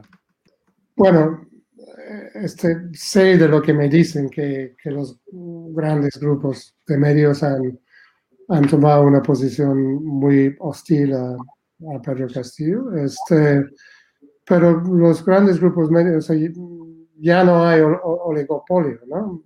Ustedes han creado una empresa periodística de la nada, más o menos, ¿no? En poco tiempo, y mucha otra gente también en el Perú. Este, entonces hay un pluralismo ahí. Este, yo pienso que el, el miedo es comprensible, porque porque puede ser exagerado. No me, no me parece una campaña, una táctica, de campaña útil para Keiko hablar de comunismo, porque no, no representa mucho para la gente que ella estaba tratando de ganar sus votos, ¿no? Porque yo viví los 80 en el Perú, viví ocho años en, el Perú en los años 80. Ah, y muchos muchos peruanos que vivieron esa época tenían la memoria de Sendero, tenían la memoria del primer gobierno de Alan García y estaban vacunados contra aventuras, digamos. Pero para la mayoría de, de peruanos hoy día ya, no, ya no están vacunados, digamos, ¿no? En, eh, políticamente en esa forma, ¿no? entonces, este, o sea, el, punto de fondo es que con todos los problemas, y había problemas importantes, que había, había cosas que cambiar, había cosas que reformar. Por mucho de este siglo, el Perú ha sido un éxito para muchos peruanos, no solamente para los ricos, ¿no?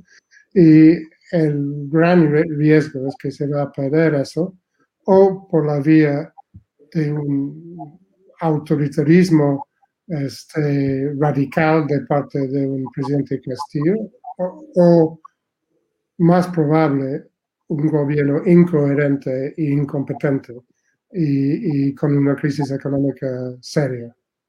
Hmm. Pero volviendo un poco a la pregunta de Josefina, ¿no te has llamado la atención la, escasa neutralidad en, en, la cobertura de la campaña? No digo en las posiciones editoriales, ¿no? Porque, digamos, cada medio es libre, es una prerrogativa, ¿no? Posicionarse aquí o allá.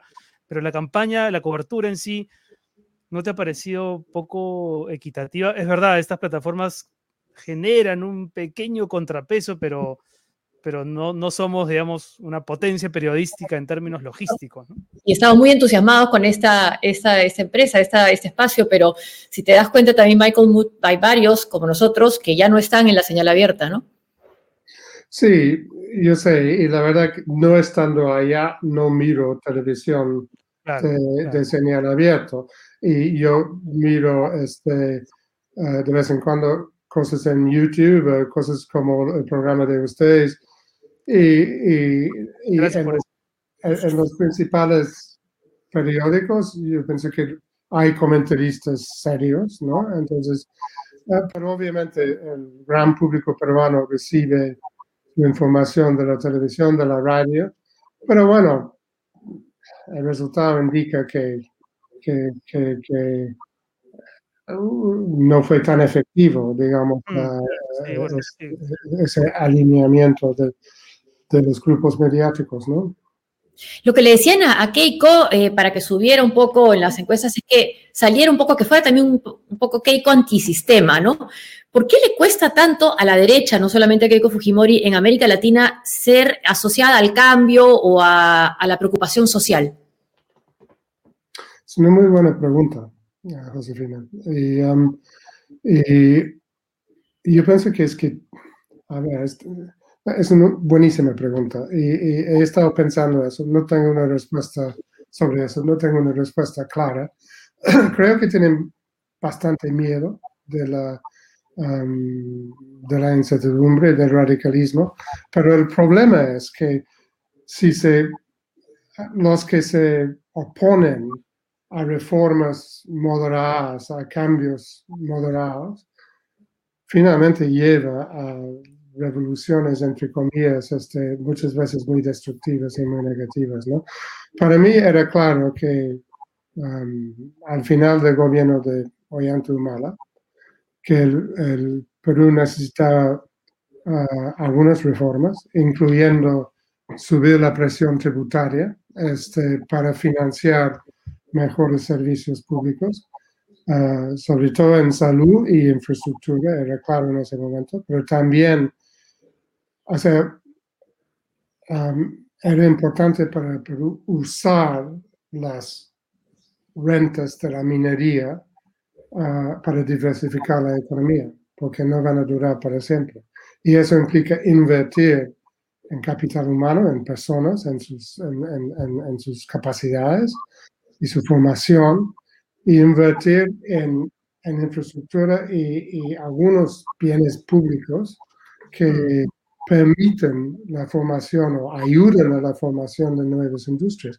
Eso no es un modelo estatista, es, es, es un modelo capitalista, pero con un Estado moderno, facilitador de la economía. ¿no? Y bueno, había gente en el gobierno de Humala este, que estaban pensando eso, diciendo eso, y otra gente en el Perú.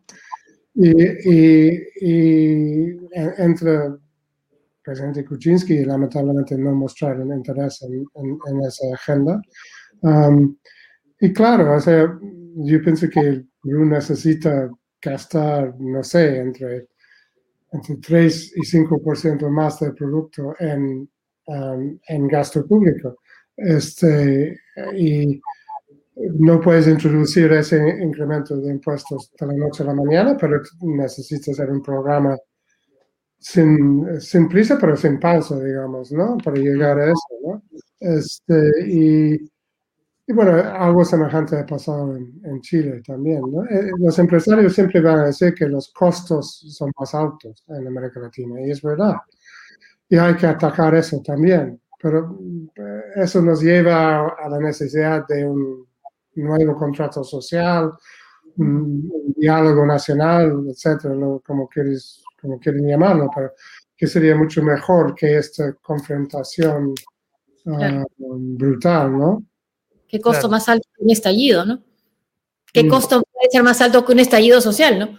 Exactamente, eso es lo que Chile y Colombia eh, están encontrando, ¿no? Bueno, y, dicho eso, pero... Sí. No, no, no, concluye, por favor, Michael.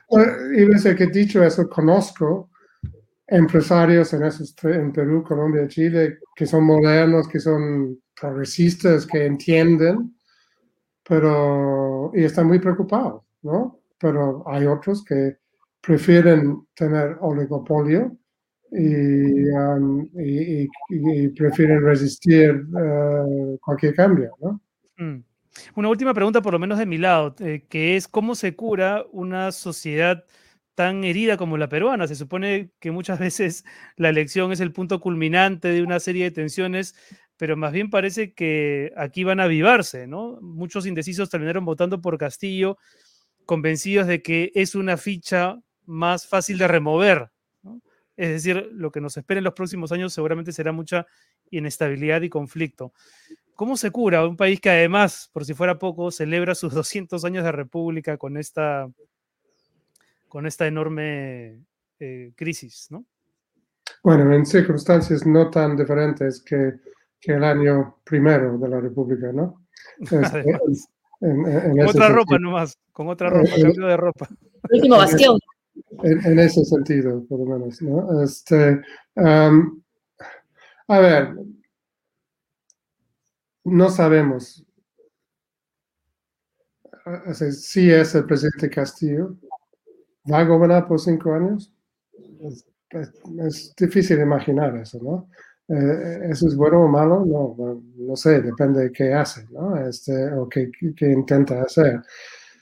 Me parece bien y positivo que en estas horas después de la votación no ha habido declaraciones incendiarias que yo he visto de ningún candidato. Están esperando, que me parece lo correcto.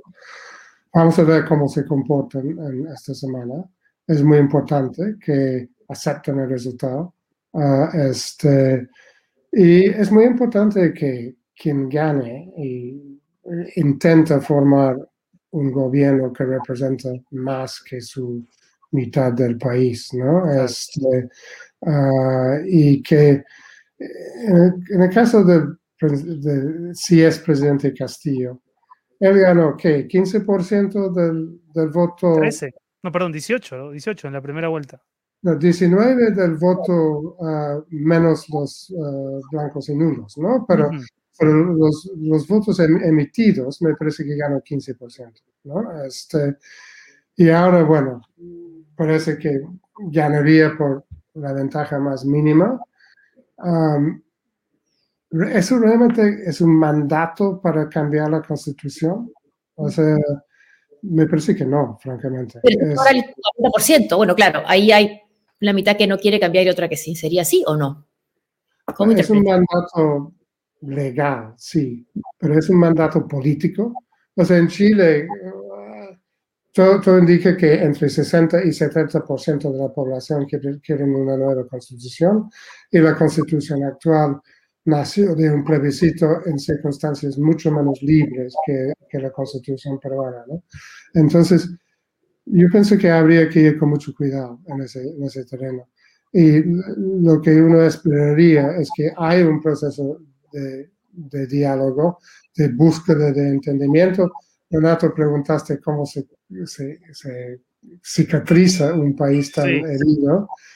Yo pienso que no hay una solución fácil. Me preocupa que no hay, digamos, árbitros, ¿no? Este, aceptados por los dos lados, ¿no? Este, hmm. El presidente Segaste podría ayudar un poco, no sé. Este, ah, no sé, hay otras figuras que podrían ayudar. No me viene a la mente eh, eh, alguien, ¿no? Este, entonces, yo pienso que el grueso del trabajo tiene que venir de los dos candidatos y, del nuevo Congreso, que, bueno, que, es, ah, que tiene sus muchos problemas, pero está ahí. Muy bien, Michael. El continente olvidado es tu libro, ¿no? El continente olvidado, América Latina. Después de la pandemia, ¿cómo quedamos? Bueno, lamentablemente, antes de la pandemia, América Latina estaba quedando más rezagado, ¿no? Después de un periodo mucho más positivo, ¿no? Sobre todo en lo social, ¿no? Y um, Ah, y la pandemia, bueno, América Latina ha quedado como peor parado este, en términos de, eh, cantidad de, muertos este, en relación a su población. Es verdad que América Latina cuenta mejor probablemente que, que la India o África o otras partes de Asia. Ah, entonces vamos a ver cómo queda eh, finalmente, pero, pero sí ha golpeado con mucha fuerza la pandemia. Las, la economía latinoamericana, conjuntamente con la zona euro, es la que más se encogió el año pasado. Es verdad que, que, partes, algunos países pueden rebotar rápido este año si es que la vacunación va andando ah, mejor que, que va hasta ahora.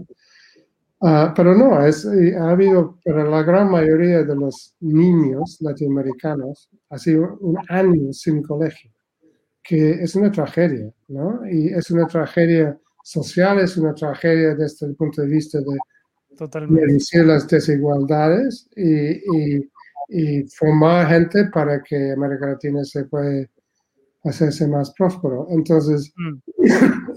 es un periodo muy, muy complicado para América Latina. Es, es um, un atraso grande y yo tengo, mire, hace un año escribí una columna recordando que en, en los tres años después del crack de Wall Street de 1929, que fue el último um, golpe económico, era menor, pero de una escala comparable.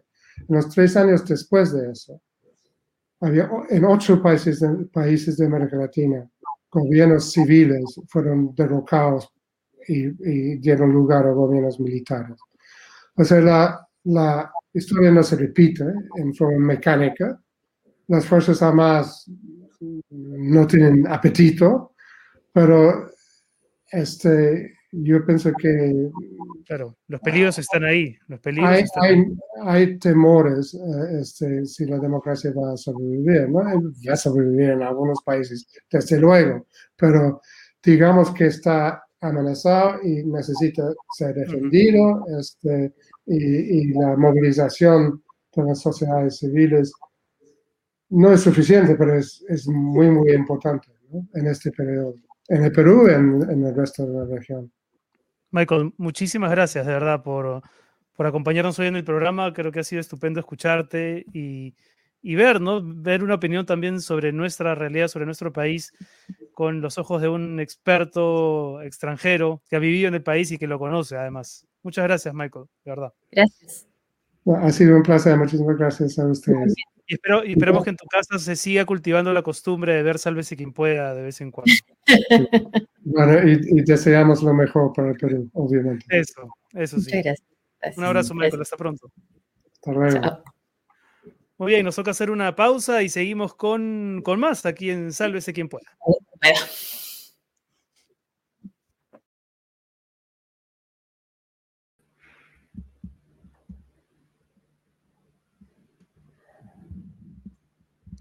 estaba viendo acá los eh, diferentes tweets en reacción a lo que ha denunciado Keiko Fujimori. No sé si tenemos algunos que he enviado. Por ejemplo, está uno de Iván La Negra de Transparencia. Este es el estado de las actas observadas a nivel actualmente. Como verán, la gran mayoría por errores materiales, malas sumas, ilegibles, falta de firma o porque no consignan el total de personas que votaron.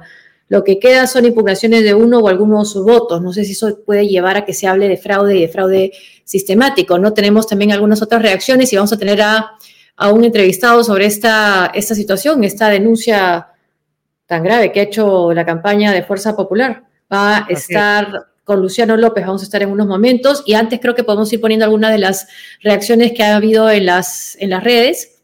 Sí, tenemos... simplemente decir que son las 8.30, que estamos nuevamente en vivo después de la conversación con Michael Reed y efectivamente estamos muy atentos a, las reacciones luego de esta irresponsable denuncia de Keiko Fujimori al referirse a un fraude sistemático, ¿no? Como lo ha reportado F. Eh, Flor Borja, de Twitter, José, dice eh, que es una socióloga de San Marcos, ¿no? Dice, en Lima se impugnaron en primera vuelta más de 7.000 actas. por favor, que la, bueno, que la pelona no nos engañe, dice. Pero es interesante el dato de cuántas, cuántas actas fueron impugnadas en la primera vuelta sin que eso haya motivado necesariamente la denuncia de ningún candidato, ¿no? Así es. También hay un tuit de Jeffrey Radzinski, creo. ¿Lo tenemos ahí? No, tenemos el de Oscar Vidarte. Dice Keiko hablando de fraude e irregularidades, aún sin resultados finales, de regreso al 2016, y ya sabemos cómo acabó esto. ¿Qué dirá el 2026? Supongo que nuevamente se disculpará. Eh, ¿Qué dice el de.? Ah, hay otro también. Bueno, este es de Telesur. No, no, no, no. A ver si tenemos el usuario. ¿De quién es el, el tweet? De Telesur, sí, ¿no? De Telesur. Candidata presidencial de Perú, Keiko Fujimori, sostiene que el Partido Perú Libre creó una estrategia para evitar que las actas que beneficia a su partido sean contabilizadas. ¡Wow! El país lo, reporta de la siguiente manera. La candidata conservadora Keiko Fujimori ha denunciado en la noche de lunes un fraude sistemático en la segunda vuelta electoral celebrada en Perú este domingo. Es muy grave lo que ha hecho lo que ha dicho Keiko. Me parece que ya estamos con Luciano, con Luciano López, que es abogado constitucionalista. A ver, para que él nos ayude a entender un poco el trasfondo de esta denuncia. ¿Qué tal, Luciano? ¿Cómo estás? Bienvenido al programa. Están? Buenas noches, Josefina, Renato. Un gusto. ¿Cómo estás? Eh, ¿qué, ¿qué, impresión te deja la denuncia que ha hecho Keiko Fujimori junto con su plancha presidencial de fraude sistemático, refiriéndose a las irregularidades detectadas en algunas actas? Y con un hashtag, además, en la plena presentación, en la, en la pantalla. Fraude en mesa, ¿no? A ver, creo que primero, lo, primero que nada, que lo que está hablando es la acusación de un delito, para empezar. Entonces creo que está ingresando en el terreno de lo jurídico y ahí estamos hablando de algo delicado.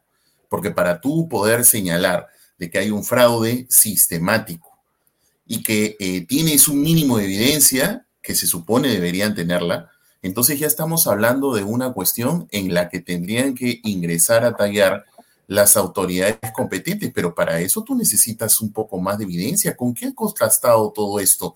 Además, en un momento en el que todavía se está avanzando en el conteo. A mí me da la impresión que primero que es una posición, eh, yo no la veo muy responsable, la verdad, porque vuelvo a insistir, está ingresando en un terreno jurídico. Y en un terreno jurídico tú necesitas ser lo suficientemente objetivo, salvo que, como estamos, no podemos tampoco desprenderlo de lo político, en realidad esté quizá tejiendo algún otro tipo de estrategia, quizá del de presionar a las autoridades electorales. Eh, ve usted saber, eh, yo creo que esto es, esto es algo bastante delicado en un contexto en el que estamos, vuelvo a repetir, en las postrimerías ya de un conteo y que en el que más bien se supone que ambos candidatos han firmado una, un compromiso, ¿no? Y ese compromiso es el de respetar los resultados electorales. Entonces, creo que si la candidata tiene mayor evidencia, esa evidencia debería presentarla y entonces debería presentarla al Ministerio Público, porque esto es algo bastante grave. al Ministerio Público, no, o sea, tiene que presentar esa evidencia que hoy ha presentado una conferencia de prensa, tendría que presentarlo al, al Ministerio Público. Es que es la ¿Qué puede dar plecho? No sabemos. Es que, es, que, es que ese es el tema. Es la entidad competente para poder investigar cualquier tipo de eh, vulneración a la ley electoral que ingrese en el terreno penal. Es cierto que, por un lado, está la OMPE, está el Jurado Nacional de Elecciones. El Jurado Nacional de Elecciones es quien tiene que resolver cualquier tipo de incidencia. Pero acá, nuevamente, la señora sale en una conferencia de prensa a decir, acá hay una evidencia de fraude sistemático. Un momento, estás hablando de una cosa muy delicada que vuelvo a repetir, ingresa en el terreno de lo jurídico. Y para ingresar en el terreno de lo jurídico, el discurso no puede ser político, pues tienes que presentar un mínimo de evidencia objetiva. Eso es lo que a mí me parece grave del, del pronunciamiento de ella, salvo, como vuelvo a repetir, como en política no hay casualidades y las cosas no se hacen por gusto, probablemente esté más bien articulada una estrategia de mayor presión, justamente porque en estos momentos están prácticamente pues ya terminando la, el, tema del conteo de los votos y hay una serie de X, Y, Z, ¿no? O a lo mejor Luciano está intentando sabotear la propia elección. ¿Hay alguna posibilidad de declarar nula la elección a partir de denuncias de irregularidades o no? Eh, me parece muy difícil porque cualquier, o sea, para empezar que nosotros tenemos una ley orgánica de elecciones que se supone que es el marco legal en el que se desarrollan todas estas cosas y tenemos un órgano de justicia electoral que siempre y cuando no se traten de delitos, ¿no es cierto? Es este órgano el que emite un pronunciamiento porque es el máximo eh, el máximo órgano de justicia electoral que además lo resuelve en vía de apelación, porque para eso primero están los jurados electorales especiales. Entonces hay que seguir todo ese conducto. Por eso es que me parece preocupante que salga y diga, eh, fraude sistemático. Ratito, una cosa es que tú digas que hay un problema en unas actas, para eso tú tienes tus personeros, para eso tú impugnas el acta. Se supone que he tenido personeros allí, se supone que todos han firmado un acta. Entonces, hay una serie de caminos que se tienen que seguir en la justicia electoral, pero que tú vengas a hablar de fraude, tú mm. estás hablando de un terreno delictivo y por eso que me parece grave, me parece muy irresponsable en estas situaciones, si es que no tiene la evidencia, porque si tiene la evidencia, claro, estamos de otra cosa. Pero ¿cuál sería la evidencia? ¿Qué, evidencias tendría que tener? ¿Te parece que, lo que ha presentado hasta ahora es evidencia? Claro, por ejemplo, ha, presentado una, eh, entiendo que señala de que hay una unos personeros que, que dicen, vamos a, para poder tomar la mesa. Ya, ok. ¿Y tienes algún medio probatorio de que entonces han llenado este, cédulas? ¿Tienes evidencia que contraste esa otra versión? Porque si no la tienes, ¿de qué estás hablando? Está pidiendo que le entreguen evidencias, ¿no? Es el tema. O sea, lo que me refiero es, para tú, te lo digo dos cosas de frente, si, cualquier abogado, ¿no? Si tienes una cosa seria, lo primero que tienes que preguntar es, oye, ¿con qué contrastas este medio de prueba? Porque así como está, mm. yo te digo, no es fuerte. Entonces, en una conversación privada de cliente-abogado, es lo que primero que se tendría que decir. Además, Luciano, para que haya fraude, tendría que haber, corrígeme si es que me equivoco, por favor, digamos, una maquinaria parecida a la que en el 2000, ¿no? Hubo cuando, que es la única vez que yo recuerdo que se habló de fraude, para orientar las elecciones en un sentido, ¿no? Eh, aquí más bien lo que parece haber son casos aislados, irregularidades, pero no necesariamente una orquestación para es que, un candidato. eso es lo que voy. Por eso, sus personeros han estado, por ejemplo, en las mesas donde supuestamente se han generado estas situaciones. ¿Han estado sus personeros? ¿No han firmado las actas? ¿Han estado observadores? O sea, tienes que contrastar una serie de medios de prueba, no sé si me dejo entender, ¿no? A eso es lo que me refiero con contrastar la evidencia. ¿Tú tienes una mayor evidencia de esto? Porque si no la tienes, ¿cómo sales a decir que hay un fraude sistemático? Porque, vuelvo a repetir, una cosa es que pueden existir algunas infracciones a la ley electoral y por eso se impugnan las actas y por eso es que eso tiene que ingresar a la justicia electoral. Y una cosa muy distinta es que tú hables de un fraude sistemático porque ahí estás ingresando en un terreno delictivo. Entonces, para eso, tú tienes que necesitar alguna otra evidencia que corrobore ese indicio que te parece que tiene ese tipo de calado, porque es una cosa muy fuerte. Por eso digo, distingamos lo político de lo jurídico, aunque estén imbricados. Yo no digo que no estén imbricados, pero definitivamente, si estás ingresando en el terreno de lo jurídico y sobre todo hablando de palabras mayores como un fraude sistemático, yo creo que definitivamente necesitas tú una mayor evidencia porque tendrías que ir al Ministerio Público entonces eso es algo bastante grave en esta etapa del conteo. Entonces, me parece bastante irresponsable. Creo que si tiene evidencia, eso es otra cosa. Pero más me parece que en el contexto en el que estamos, ya prácticamente culminado, ya por culminar el conteo, en donde las proyecciones eh, pareciera que no le favorecen, pero siempre hay que esperar hasta el conteo final y hay unas impugnaciones también. Mm. Entonces, ¿Cuál es la estrategia política a lo mejor con la que es la que se está tejiendo? Meter presión a las entidades electorales, creo que para empezar nomás ahí hay un conflicto ético. ¿Por qué un conflicto ético? Porque los dos candidatos han firmado una proclama y una de las cosas que firmaron en esa proclama era respeto y restricto a los resultados electorales. Entonces, creo que eso es lo primero que habría que, desde mi punto de vista, criticar a lo que acaba de dar en esta conferencia de prensa la señora Fujimori. O sea, este, este resultado final que estamos, tanto estamos esperando al 100%, que incluye las, eh, las actas del extranjero, que incluye las zonas rurales más alejadas de las ciudades, y que se iba a tomar como finalmente el resultado de las elecciones, no lo va a hacer para Keiko Fujimori, por lo que acaba de decir entonces. Entonces, ¿cuál sería el camino si, si eso se, está, se llega a dar? Por eso, me parece que definitivamente primero esas incidencias, porque si no tiene una evidencia que pueda contrastar de que es una figura delictiva, esas evidencias ella las tendría que impugnar en la justicia electoral y por tanto tendría que seguir ese camino, es decir, el jurado electoral especial en primera instancia, luego una apelación ante el jurado nacional de elecciones y esperar a que esas incidencias se resuelvan.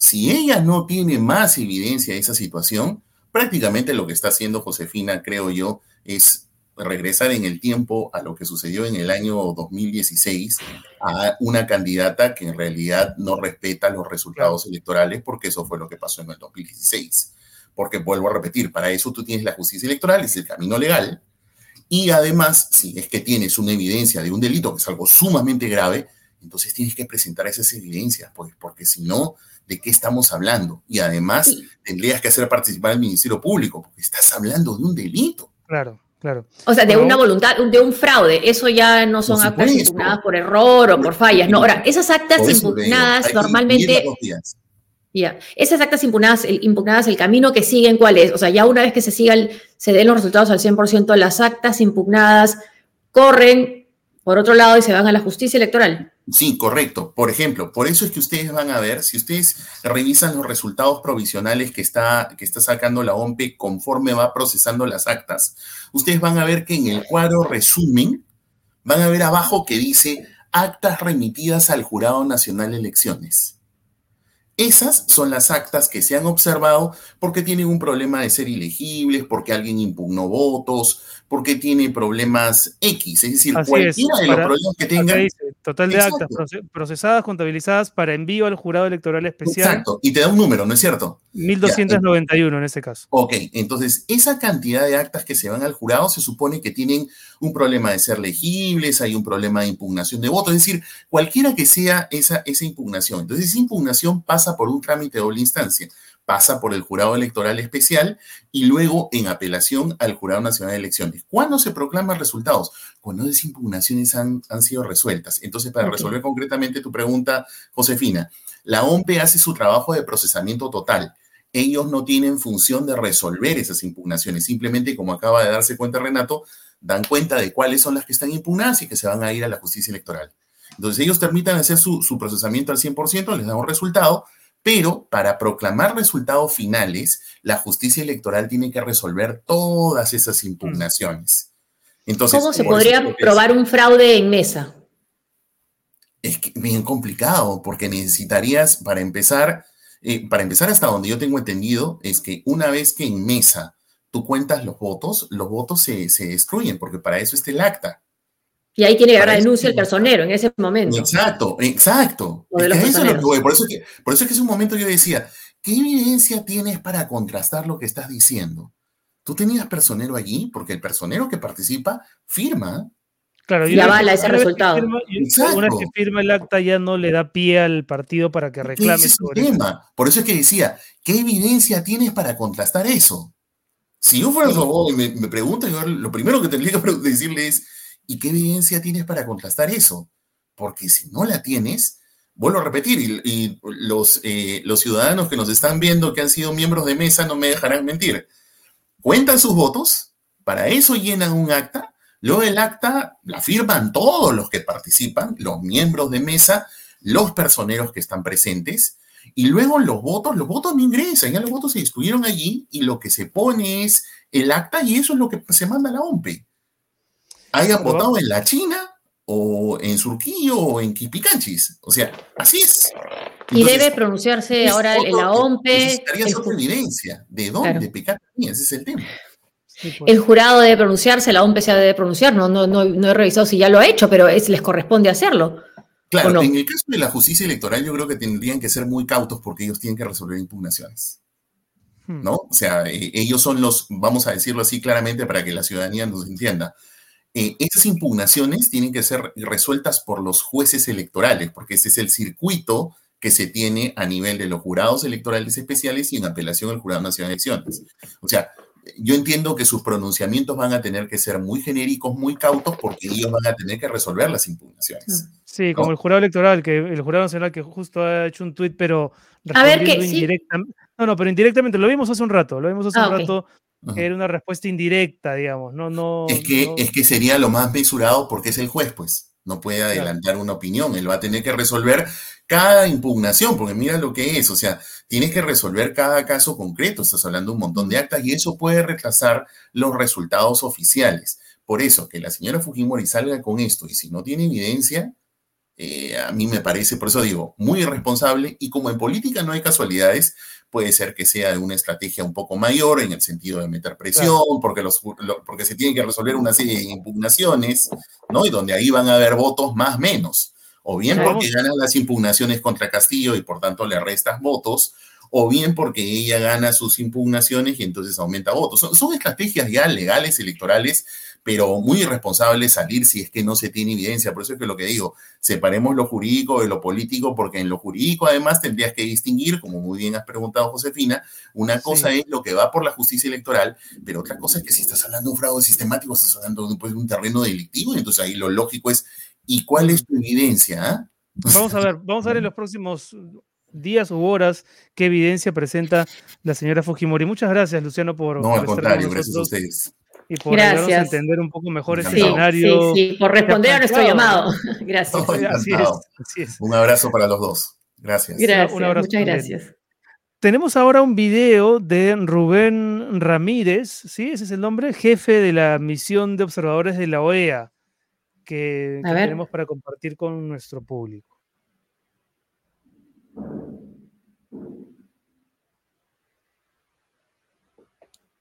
No sé. Peruanos y peruanas.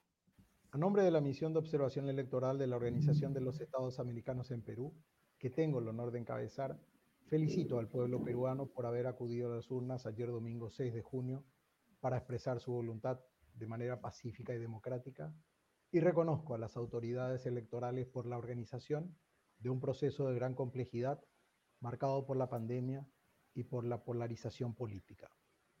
Durante la jornada electoral, la misión estuvo desplegada en 18 regiones del territorio nacional y 5 ciudades en el exterior, lo que nos permitió dar seguimiento integral a diferentes aspectos del proceso electoral y a observar los comicios desde la apertura de los centros de votación hasta el cierre y el conteo de los votos. Al igual que en los comicios de abril, la misión contó con datos cuantitativos sobre la apertura, el desarrollo de la votación y el conteo de votos en las mesas, los datos recopilados por la misión confirman la estrechez de los resultados que fue presentada tanto por los conteos rápidos como por los datos oficiales que hoy muestra la Oficina Nacional de Procesos Electorales. Si bien la ciudadanía ha emitido ya su voto, el proceso electoral continúa. Cabe recordar ¿Puedes subir el audio? Procesar actas a nivel nacional y del extranjero, así como las actas observadas que serán desahogadas en los jurados electorales especiales. La misión reconoce a las candidaturas por sus llamados a la tranquilidad y hace votos para que esa actitud democrática continúe prevaleciendo y que las eventuales inconformidades se diriman por las vías legales a su alcance. Asimismo, hago un respetuoso llamado a la ciudadanía y a los actores políticos a que aguarden con paciencia y serenidad los resultados oficiales que darán a conocer las autoridades y a que se conduzcan con responsabilidad y talante democrático en esta etapa del proceso. Su conducta en estas horas cruciales será determinante para mantener un clima de tranquilidad y paz social en el país. La misión lamenta las agresiones recibidas por representantes de los medios de comunicación en el ejercicio de sus funciones y hace un llamado para que se respete la labor periodística y la integridad de quienes la ejercen. Para esta segunda vuelta, la misión está integrada por, por 40 observadores. Muy bien, esas son palabras de Rubén Ramírez, jefe de la misión de observación electoral de la OEA, pero son, claro, declaraciones previas a la denuncia de Keiko Fujimori. Eh, de todas maneras, ya, ya, ya decía, ¿no? Que si hay alguna inconformidad, que por favor se tramite por los canales electorales pertinentes, ¿no? Eh, que no es precisamente el camino que ha elegido la señora Fujimori. Que no, no, y reconocía lo que había sido la jornada electoral, ¿no? No, no habló en ningún momento de preocupación de, fraude. Así es, así es. De hecho, ha felicitado al pueblo peruano por participar. Y a las autoridades electorales. Sí, sí, sí. Bueno, es, es grave esto, porque lamentablemente cuando aún no se han terminado de depurar las actas, ya nos ponen un escenario en el que la posibilidad de hablar de diálogo ¿no? y de reconocimiento de, la, de los resultados se oscurece, ¿no? Este, se ensucia, lamentablemente. Claro, estamos hablando, como dijo Luciano López, el doctor Luciano López, ya de un delito, ¿no? Así, exactamente. Al 96%, Castillo tiene 50,27%, Fujimori 49,72%. Evidentemente, ¿no? Lo de Keiko es una reacción al cambio que ha sufrido en las últimas horas el, el conteo, ¿no? De tendencia, el cambio de tendencia. El cambio de tendencia, eso. Así es. Bueno, estábamos eh, viendo si nos comunicábamos con Iván La Negra de Transparencia. Lamentablemente no hemos tenido suerte. A ver si, si podemos eh, recoger sus reacciones para el miércoles, tal vez. Bueno, que el miércoles ya seguramente va a haber una, un pronunciamiento, ya, va a haber reacciones a otros pronunciamientos, ¿no? porque mañana seguramente va a haber mucha, mucha, muchos comentarios de esto. Nos vamos, Así Es. Nos vamos, sí, ha sido una edición especial, pero bueno. especial. Que después de, elecciones y después de estas declaraciones que, que ponen en, duda la naturaleza misma del proceso, ¿no? A ver si nos vamos con una sonrisa, con la viñeta de Robot B. A ver, A ver, sobre qué ha dibujado la naturaleza misma del proceso que dijeron iban a respetar los dos candidatos, los resultados. Pero bueno, a ver, viene disfrazada para protegerme del... Ah, el unicornio, sí, sí, sí, sí, la vi. ¿La, vi, sí. Homosexualizadora de menores, dice alguien por ahí. Izquierdista, corrompida, antipatriota.